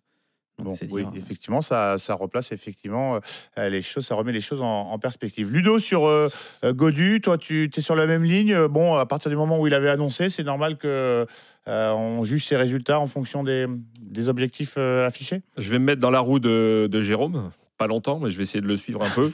Euh, Est-ce qu'on a été trop dur? Non. Euh, Très clairement, non. Je vais rester sur ce que je dis depuis le début. Euh, le gars, il fait deuxième de Paris-Nice. Il, est devant Vingegaard. C'est voilà, c'est un, un autre moment de la saison. Mais je pense que ce qui leur a fait du mal, c'est leur communication. Après, pour répondre à Pierre, c'est pas parce que tu finis quatrième qu'il faut dire que tu vas, tu vas jouer le podium. Je suis pas du tout d'accord avec ça. Je pense qu'on peut être beaucoup plus modeste, beaucoup plus intelligent, avoir tout- une autre communication. Ludo, il a 26 ans, il fait quatrième du tour, il Et peut progresser. Non, mais Quand tu progresses, c'est que tu vises le podium. Ah, je pense qu'il faut être réaliste et le classement aujourd'hui, euh, t'as beau nous dire que c'est bien, euh, il est en- tellement loin que pardon, mais non, je, je T'es ambivalent que parce que tu nous dis il fait deuxième, donc son niveau c'est supérieur, et il, peut, il est quatrième, il peut pas dire qu'il vise le podium. non, c'est pour Bah, soit que- il a le niveau, soit il a pas le c'est niveau. pour dire qu'il n'a pas le niveau sur ce tour. Donc je pense qu'aujourd'hui, Oui, mais ça tu peux pas le savoir avant le malgré, tour. bah, je pense qu'il faut avoir un autre discours. Moi, je pense que la modestie, c'est c'est très important. Et dans le vélo, c'est même peut-être plus important que dans le reste. Après, il y a aussi sa manière de courir. Euh, on, on- on est en train de vanter un, un- un coureur qui est souvent lâché et qui revient, alors qu'il l'année dernière, il a, fait, quoi. il a fait Ouais. pareil. Ça, c'est formidable. Mais moi, je me pose des questions. Pourquoi il est toujours lâché quoi? Pourquoi, euh, pourquoi il lâche et après il revient? Je- Là aussi, je, je- je ne comprends pas. Il n'a pas ce côté attaquant qui peut être séduisant chez certains coureurs, chez Jérôme Pinault et même chez Ro- Romain. euh, chez, euh, oui, non, pardon, chez Thibaut Pinot. Chez Jérôme Pinot aussi. Ah, il est séduisant aussi. un Jérôme. gros Ah, Jérôme, il attaque sûr. dans notre émission. Bien Il- sûr. C'est un attaquant. Oui, je voulais dire. Thibaut Pinot. Donc il a, il a pas ça. Et euh, je termine en disant qu'hier, tout le monde dit que c'est formidable. Il fait 22e de l'étape à 7 minutes 15. Donc moi, je reste déçu. 7 minutes 15 de l'échappée. Oui, mais il, fait, il, est, il est 22e de l'étape. Je reste déçu. Et si je prends un exemple pour, au niveau communication, au niveau de tout ce qui, à mon avis, il faudrait faire, c'est Guillaume Martin. Le mec, il n'a pas dit qu'il allait faire podium. Il n'a pas dit qu'il allait faire dans les 10. Merci, encore Il est, heureux. il est dixième et peut-être qu'il va finir premier français de ce tour. On Et va en parler dans un instant, hein, état d'esprit Martin. Ouais, mais si, que je si trouve Martin il fait 4 remarquable. du tour l'année dernière, Ludo, euh, Bah oui. Il annonce qu'il veut faire 3. Bah, je suis pas d'accord. Non, je suis pas. Enfin, moi, je pense pas que c'est que ce soit obligatoire de dire Bah, ça. le, Ou choix- alors- le coureur ne choisit pas toujours sa, sa mais, communication. ouais, voilà, ça, ça, je préfère ça. Mais tu sais, Jérôme, moi, il y a un truc que j'aime bien euh, chez les sportifs de haut niveau, chez les footeux en particulier, c'est que quand tu dis un truc, moi, j'aime bien que ça se réalise. J'aime bien, et j'ai d'autant plus de respect pour le mec, parce Oui, mais que le mec, il a dit. tu dis jamais moi, plus, tu ne dis plus jamais rien. Mais quand ça veut on dire a- que Pinot, doit rien dire, moyens- Bardet doit rien dire. Il faut Ah ouais, rester lisse. ça- Ah non, quelles ambitions T'as On pas vise entendu la top fin de ma 10. phrase, Pierre. T'as pas, t'as pas entendu la fin de ma phrase. Quand ça se réalise, c'est-à-dire que moi j'adore quand le mec il dit mais moi je vais casser ça, moi je vais gagner ça, et que le mec il le fait. Moi j'ai j'ai plein de respect pour ces gens-là. Mais le mec qui nous dit je vais, faire, je vais faire dans les trois, il est 9 à, à 25 minutes. Non, pardon. J'ai- Évidemment, Non, mais ça peut arriver, mais on peut pas dire que on peut pas dire que c'est bien. Non, voilà. Attention, il faut tout. On relativise tout aujourd'hui. Il est neuvième d'un tour qui est, qui, est, qui, est, qui est- qui est gargantuesque. Donc c'est évidemment génial. Moi, je lui en veux, mais vraiment, c'est sur sa communication. Et tu as raison, Jérôme, de le dire parce que c'est primordial. Ça fait trois jours Ça- que ça a changé. Ça ne lui appartient pas. Et aujourd'hui, comme par hasard, il retrouve de la modestie. Il parle enfin de ses coéquipiers. Moi, c'est plus ce gars-là que j'ai envie de voir. Je pense que depuis le début, on voit pas le vrai David Godu. On voit Ah un bah mec ça, qui, nous, ra- sûr. Le qui nous vrai, euh, raconte des trucs. jours. Mais oui, voilà, il nous raconte des trucs, on n'y croit pas, jamais. Moi, j'achète pas tout ce qu'il nous a dit. Maintenant, tout ce qu'il est en train de nous dire en ce moment sur ses coéquipiers, j'ai fini grâce à eux, je les remercie. Voilà, c'est ça que j'ai envie d'entendre. Merci Valentin Madouas, je veux qu'il nous dise ça. Ah, mais voilà, l'intensité de nos débats témoigne du fait que euh, Godu, c'est quand même euh, a devenu bah, à la tête, une des têtes de la tête de proue du, du cyclisme français. Je vais vous poser une question, messieurs. Est-ce que euh, David Godu, euh, bon, effectivement, il a affiché des ambitions, des objectifs très élevés. Est-ce que, à l'image d'un Vlasov, vous voyez, qui fait 5 l'an dernier, qui a préféré se concentrer sur la Vuelta cette année, il n'aurait pas peut-être intérêt à essayer d'aller gagner un Tour d'Espagne ou un Tour d'Italie avant de revenir fort de cette expérience et de cette confiance sur le, le Tour de France Bah, la logique, ce serait de dire oui. Oui, ce serait formidable d'avoir un vainqueur français d'un grand tour. Laurent Jalabert n'a plus de successeur depuis 97, mais c'est pas lui qui choisit déjà. Et j'imagine mal la Groupama FDJ dire il a fait quatrième, mais il veut se concentrer sur la Vuelta. Bien Bah, sûr, bien allez, sûr. go, allez, c'est parti. Jamais. Est-ce que c'est pas une piste peut-être Thibaut Pinot, Thibaut Pinot est parti au clash et au bras de fer avec son équipe parce qu'il réclamait le droit d'être leader sur une autre course que sur le Tour de France. On n'imagine pas la pression que c'est d'être français sur le Tour de France.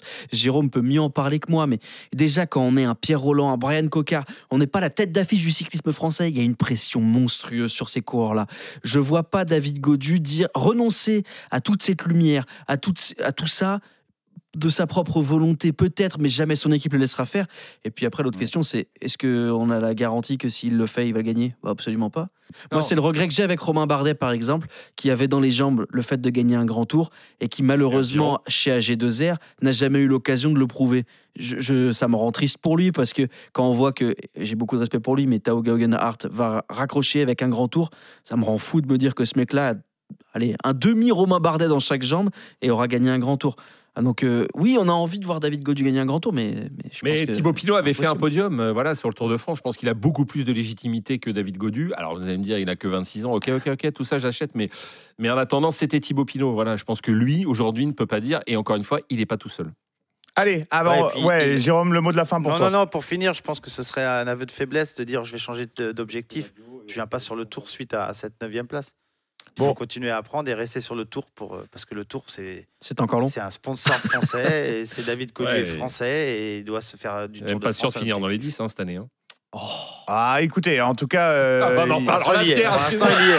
Non, non, l'instant, je peux dire quand même, Pierre qui a totalement retourné sa veste, qui nous a expliqué que David Godu, ceci, David. Ah, maintenant, c'est le premier fan. Donc, non, tant il y mieux. a- attends, il y a une, Non, une attends, c'est différence génial. entre premier fan et il finira pas dans les 10. Ah, ça, tu portes un maillot de David Godu maintenant. Est-ce est, est-ce je qu'il va dire, finir le tour maintenant On se demande est-ce qu'il va être dans les 30 Est-ce qu'il va être dans les 50 Dans les Il- 10, dans les il- 10. Tu nous as annoncé qu'il serait pas dans les 20 il y a 4 jours. Il va exploser, il va crever. Bon, pour l'instant, il est toujours Ah, 9 Attends, attends, toi, c'était Toi, hier. c'était hier après-midi, toi. Et, qu'est-ce qui s'est passé Qu'est-ce qui s'est passé Je me suis excusé platement, mais à culpa. Voilà, publiquement, j'ai traversé Paris sur les genoux avec un maillot de David Godu sur la tête. Je suis allé me repentir dans la- dans l'église Marc Madio. Je suis allé m'excuser à Mélisée. Je suis allé me présenter mes excuses dans la Mayenne. Ouais, ouais, ouais, j'ai ouais. tout fait, j'ai tout fait. Je suis irréprochable désormais. Allez David, tu vas y arriver. Allez David, lâche rien. Cinquième, c'est possible. Ah là là, on se régale. Nos débats dans le prologue, le baromètre des Français. On passe à Guillaume Martin dans un instant. Mais avant ça, euh, petit, euh, euh, petit son, comme on dit euh, chez nous, euh, de Marc Madio, justement, le patron de la FDJ. Et vous allez euh, écouter au, au tout début, en lui tend le micro de RMC, il a un petit mot pour David Godu qui passe euh, juste devant lui. C'est hier à l'arrivée de la 15e étape. Bien David, bien. Ouais, on était dans l'échappée avec Thibaut, on finit bien avec euh, David. On a eu des gains dans les chutes par contre, donc j'attends un peu des nouvelles euh, ça, mais euh, sinon ça va. Bon, pas, pas sauter au plafond, mais euh, c'est plutôt satisfaisant. Alors je vais vous dire une chose, la première perspective c'est que demain c'est repos, on va se reposer, on fera le chrono et on verra jour après jour. Le tour est assez dur comme ça, j'ai pas trop envie de, ni les coureurs je pense, d'aller trop vite, trop loin dans, dans le programme. Vous savez, euh, quand j'étais coureur, je terminais l'étape, il fallait pas venir me parler du lendemain ou de autre chose. Moi, quand je finissais l'étape, j'enlevais le dossard, c'était terminé jusqu'au lendemain. Et c'est le meilleur moyen pour durer. Pierrot, ça t'a Ouais, inspiré je- quelque je- chose Non, juste euh, pour euh, conclure définitivement sur David Godu. Après, j'en parle plus, je vous promets. terminé. C'est c'est- quand même qu'on impose des choses aux coureurs qui sont assez, assez cruelles.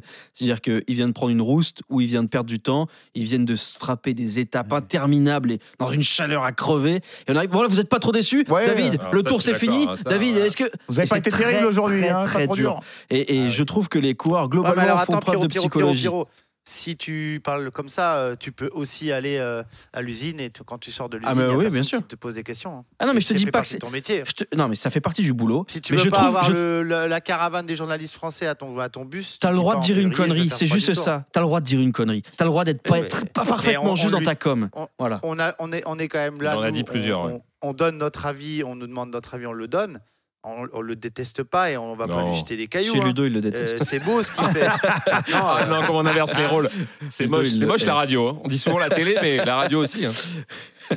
Non, mais c'est, on, on l'a suffisamment souligné. Effectivement, les critiques, euh, elles sont bah, proportionnelles à, à l'attente et, à- et à- aux attentes qu'on suscite et à l'amour qu'on qu'on reçoit de la part du, euh, du public. Euh, messieurs, on court un petit peu. Marc Madio le confirme. hein. Il dit on va pas sauter Exactement. au plafond. Et ouais, mais on, on l'entend. Euh, on entend le sourire un petit peu de, de Marc Madio euh, hier. Parce qu'on n'a pas les images, effectivement. Euh, Marc est un ami de la maison et, et qu'on embrasse évidemment. Messieurs, derrière Godu, bah, celui qui fait pas de bruit, comme d'habitude, serais-je tenté de dire, c'est Guillaume Martin. Deuxième français au général, le grimpeur de Cofidis, qu'on avait lui aussi annoncé larguer un peu vite. hein. Bah, il nous fait son tour discrètement. Il pourrait bien nous claquer un troisième top 10 sur la grande boucle en carrière. On l'écoute hier, juste après l'arrivée, on en parle. Bah, je pense que hier j'avais les jambes pour jouer la gagne si l'échappée avait été au bout. Malheureusement, on a eu une minute d'avance seulement. Euh, mais aujourd'hui, j'avais, ouais, j'ai payé les efforts, euh, les efforts d'hier et, voilà. Clairement, j'avais, j'avais pas les jambes. Je pense que je l'ai su euh, assez vite euh, dans l'étape et, euh, malgré tout, je suis quand même satisfait de ma journée. Je pense que c'est pas moi qui suis meilleur, mais peut-être les autres qui sont un peu à peu, un peu moins bons, un peu plus fatigués, heureusement. Euh, et, euh, là, ça se fait vraiment à la résistance.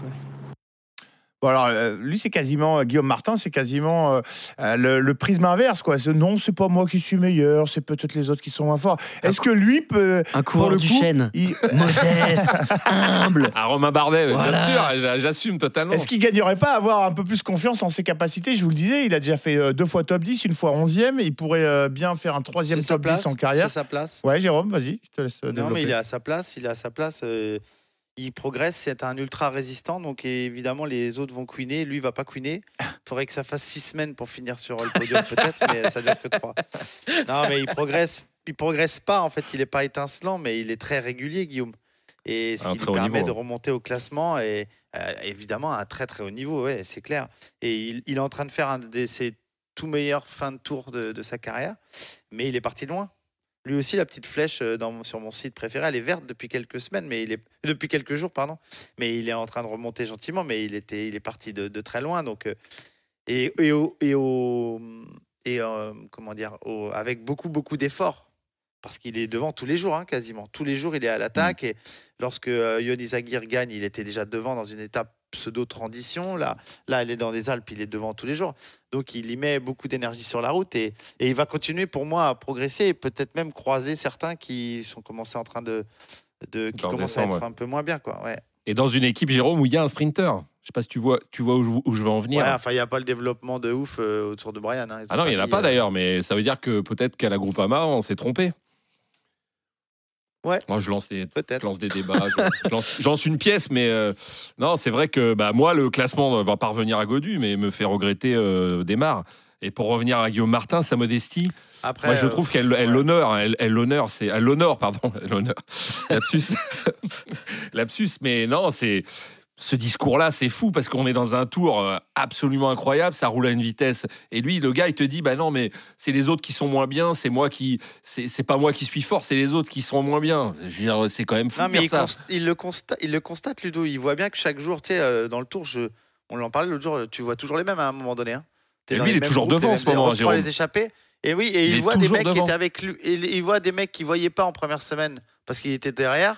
Il les voyait avant-hier, puis il les voit plus parce qu'il pète avant lui. Donc il constate que lui, bah, il a ses watts et tout. Il dit bah moi je ça va, mais c'est pas voilà, je suis je suis pas en train de progresser. Mais en revanche, les autres Queen.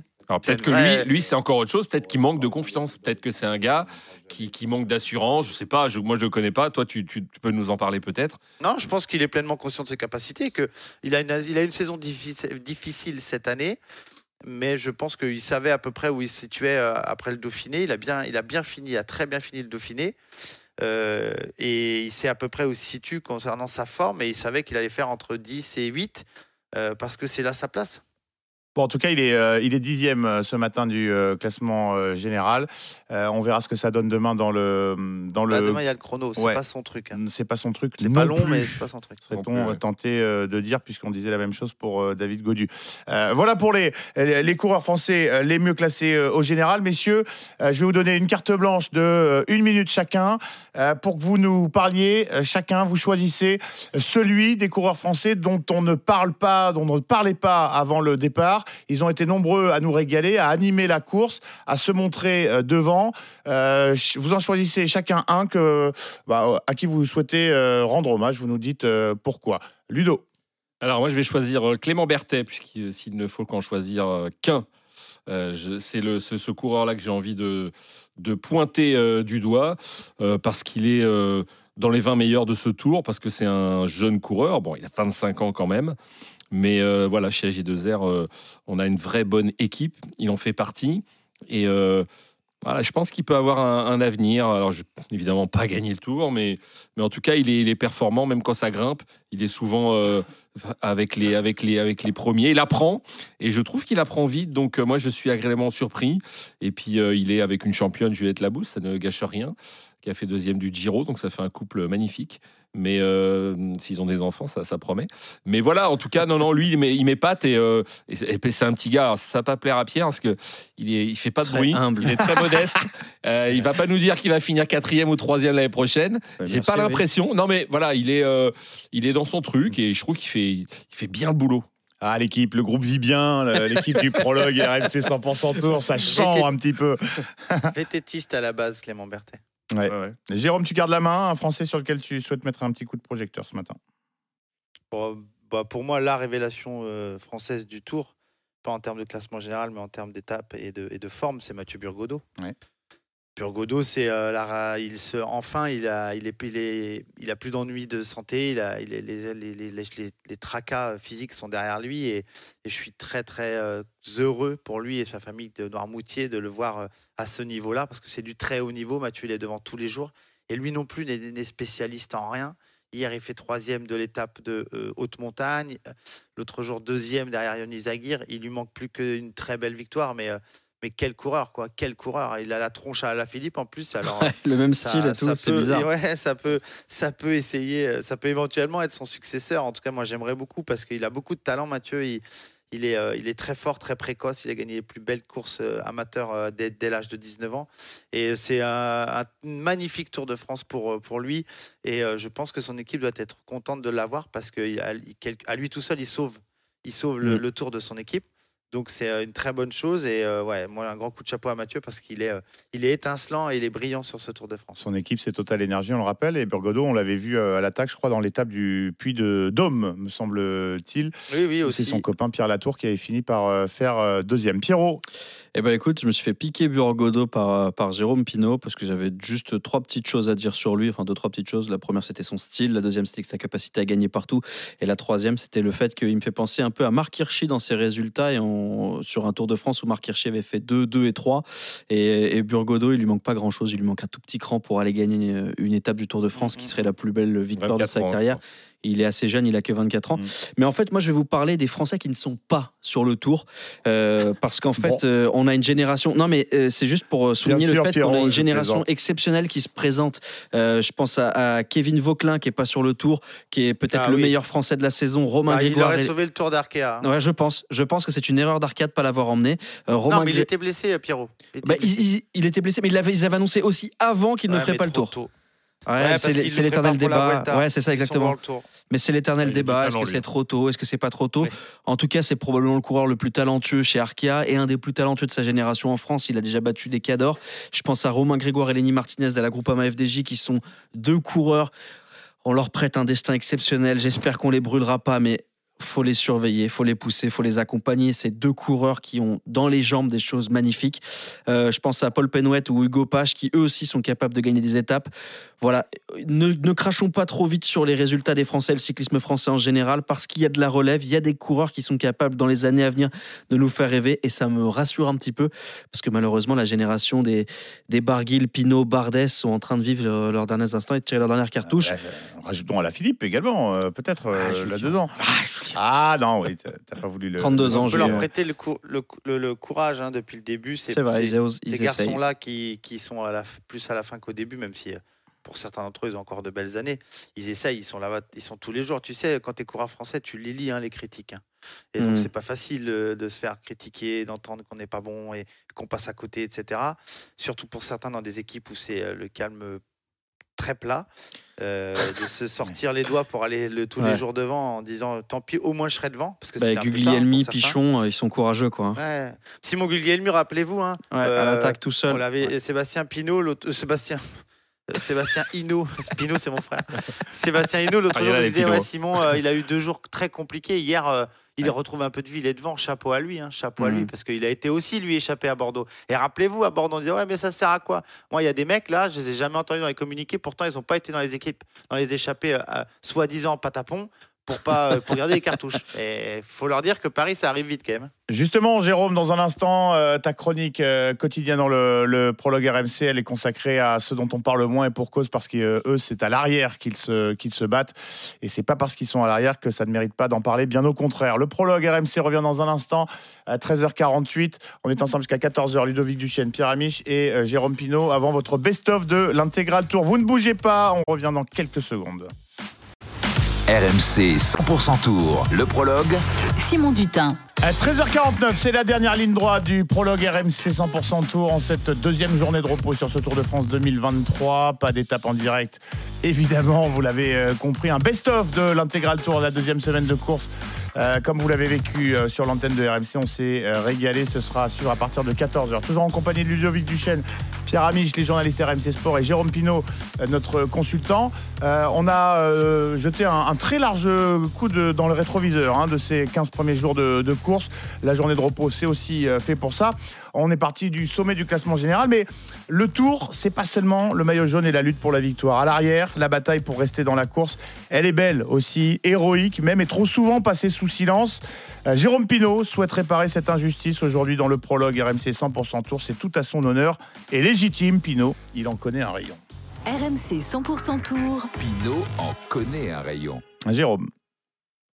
Non, je voulais parler évidemment de, ces, de tous ces coureurs qui sont euh, à la peine, à la ramasse, mais que parce que c'est le Tour de France et qu'on n'abandonne pas le Tour de France quand on a encore un peu d'essence, bah, ils s'accrochent tous les jours, tous les blessés, tous les gens qui ont perdu le sens de la course. Reprenez le, classement d'hier, on parle euh, du dernier de l'étape, Michael Morkov, euh, Kees Ball, euh, Frédéric Frison. Tous ces coureurs-là, ils ont un truc qui leur manque, c'est leur, euh, leur leader, le sens de leur présence sur le tour. Ils étaient là pour Cavendish du côté d'Astana, ils étaient là pour euh, Jacobsen du côté de Soudal Quickstep et ils sont en galère à l'arrière maintenant parce que euh, même se battre pour attendre son sprinter, ça vous donne de la motivation. Là, on n'a plus rien d'autre à espérer que d'arriver à Paris. C'est une galère de devoir calculer les délais, de, de passer des étapes où où c'est euh, où c'est euh, où c'est pas notre, notre terrain et, et où devant on sait que ça va à toute berzingue et qu'on va être forcément limite limite tous les soirs. Ce qui est d'autant plus euh, incroyable, c'est de voir ces coureurs-là et parfois ceux- ceux-là qui s'accrochent, même lorsqu'ils sont en bonne santé, sont blessés ou, ou très touchés. Et hier, j'ai un grand coup de chapeau au réseau, au, au jury des, des- des- Eh oui. qui ont élu qui ont élu Adrien Petit. C'est de lui que je voulais vous parler parce qu'Adrien, il n'est pas il n'est pas blessé. Il est, si c'est un autre sport, il est à l'hôpital, on lui fait des points et c'est fini. Parce que le médecin du tour ne voulait pas qu'il continue. Il a une coupure sous la fesse droite. Imaginez plier, rouvrir, plier, réouvrir toute la journée à la selle, à la fesse droite. Il a une coupure qui aurait mérité quelques points de suture et il court avec ça depuis euh, deux jours maintenant, euh, en souffrance totale. Il doit mal dormir, il doit mal récupérer donc sur un terrain qui n'est pas du tout le sien. Donc c'est un grand coup de chapeau à ces coureurs-là qui font pratiquement 1m90 pour 85 kg et qui sont en tanas dans toute l'école. Dans toute l'école, ils se regardent, dans toute l'école, ils s'attendent, ils se battent, ils se battent avec le temps. Et quelque part, demain, c'est euh, contre la montre pour les tout meilleurs. Il va peut-être en décider le vainqueur du tour. Mais ces garçons-là, ces garçons-là, quand je vous parle de, de ces, de ces forçats de la route, parce que eux, ils se battent, ils font un contre-la-montre depuis quatre jours et ça risque de durer encore une semaine. Donc, grand coup de chapeau à eux, parce que je peux vous dire que non seulement euh, on n'en parle pas, nous, que dans les équipes, on est aux petits soins, mais c'est pas eux la priorité, et que quand ils passent la ligne, bien souvent, bien souvent, les, les spectateurs sont en train de redescendre et limite on siffle pour pouvoir passer. Attention, je suis un coureur du tour. Oui, moi j'ai pas fini de travailler, messieurs dames. Donc c'est vraiment un, un- un- un- un immense euh, bravo à tous ces coureurs qui sont en galère et qui s'accrochent parce que parce que parce que c'est le Tour de France. Et bravo à toi, Jérôme, d'avoir consacré euh, ta chronique euh, sur, euh, sur ces coureurs qui, qui se battent à l'arrière. Adrien Petit, je rappelle, qui a reçu hier de la part des commissaires euh, le prix de la combativité, euh, que d'ordinaire, c'est vrai qu'on on décerne à un mec qui a couru devant toute la journée, jour. effectivement. Et euh, moi, je trouve que c'est effectivement Ouais, aussi un, un signe d'élégance de la part de l'organisation euh, du Tour. Pinot, encore un rayon. Euh, c'est votre rendez-vous chaque jour euh, dans le prologue RMC. RMC 100% Tour, les pronos. Les pronos, il nous reste 5 minutes, messieurs. Oh. Alors, pas sur l'étape du jour. euh, je vous épargne le, le classement de notre euh, équipe, même si on a changé un petit peu le, le- le règlement. Mais C'est toi qui as gagné un point, Pierre Amiche, hier. Ramos. Je suis fou, j'avais Chielmoz, il fait top 10, mais non, t'avais Pinot euh, Voilà. qui, euh, qui finit devant. Chielmoz. Donc euh, ça fait un, un ça fait- deuxième point. Ça fait deux, je suis en tête et c'est pas rétroactif. Sans quoi j'aurais eu plus de Il points va mais bon. saouler jusqu'à l'arrivée avec sa rétroactivité. Alors, mais moi, j'ai fait, des études, rétroactif. j'ai non. fait des études de droit, monsieur, j'aime la justice. Stop, euh, on arrête. Les pronos, messieurs, du coup, euh, bah, écoutez, on va demander de se projeter sur la, sur la fin euh, du tour.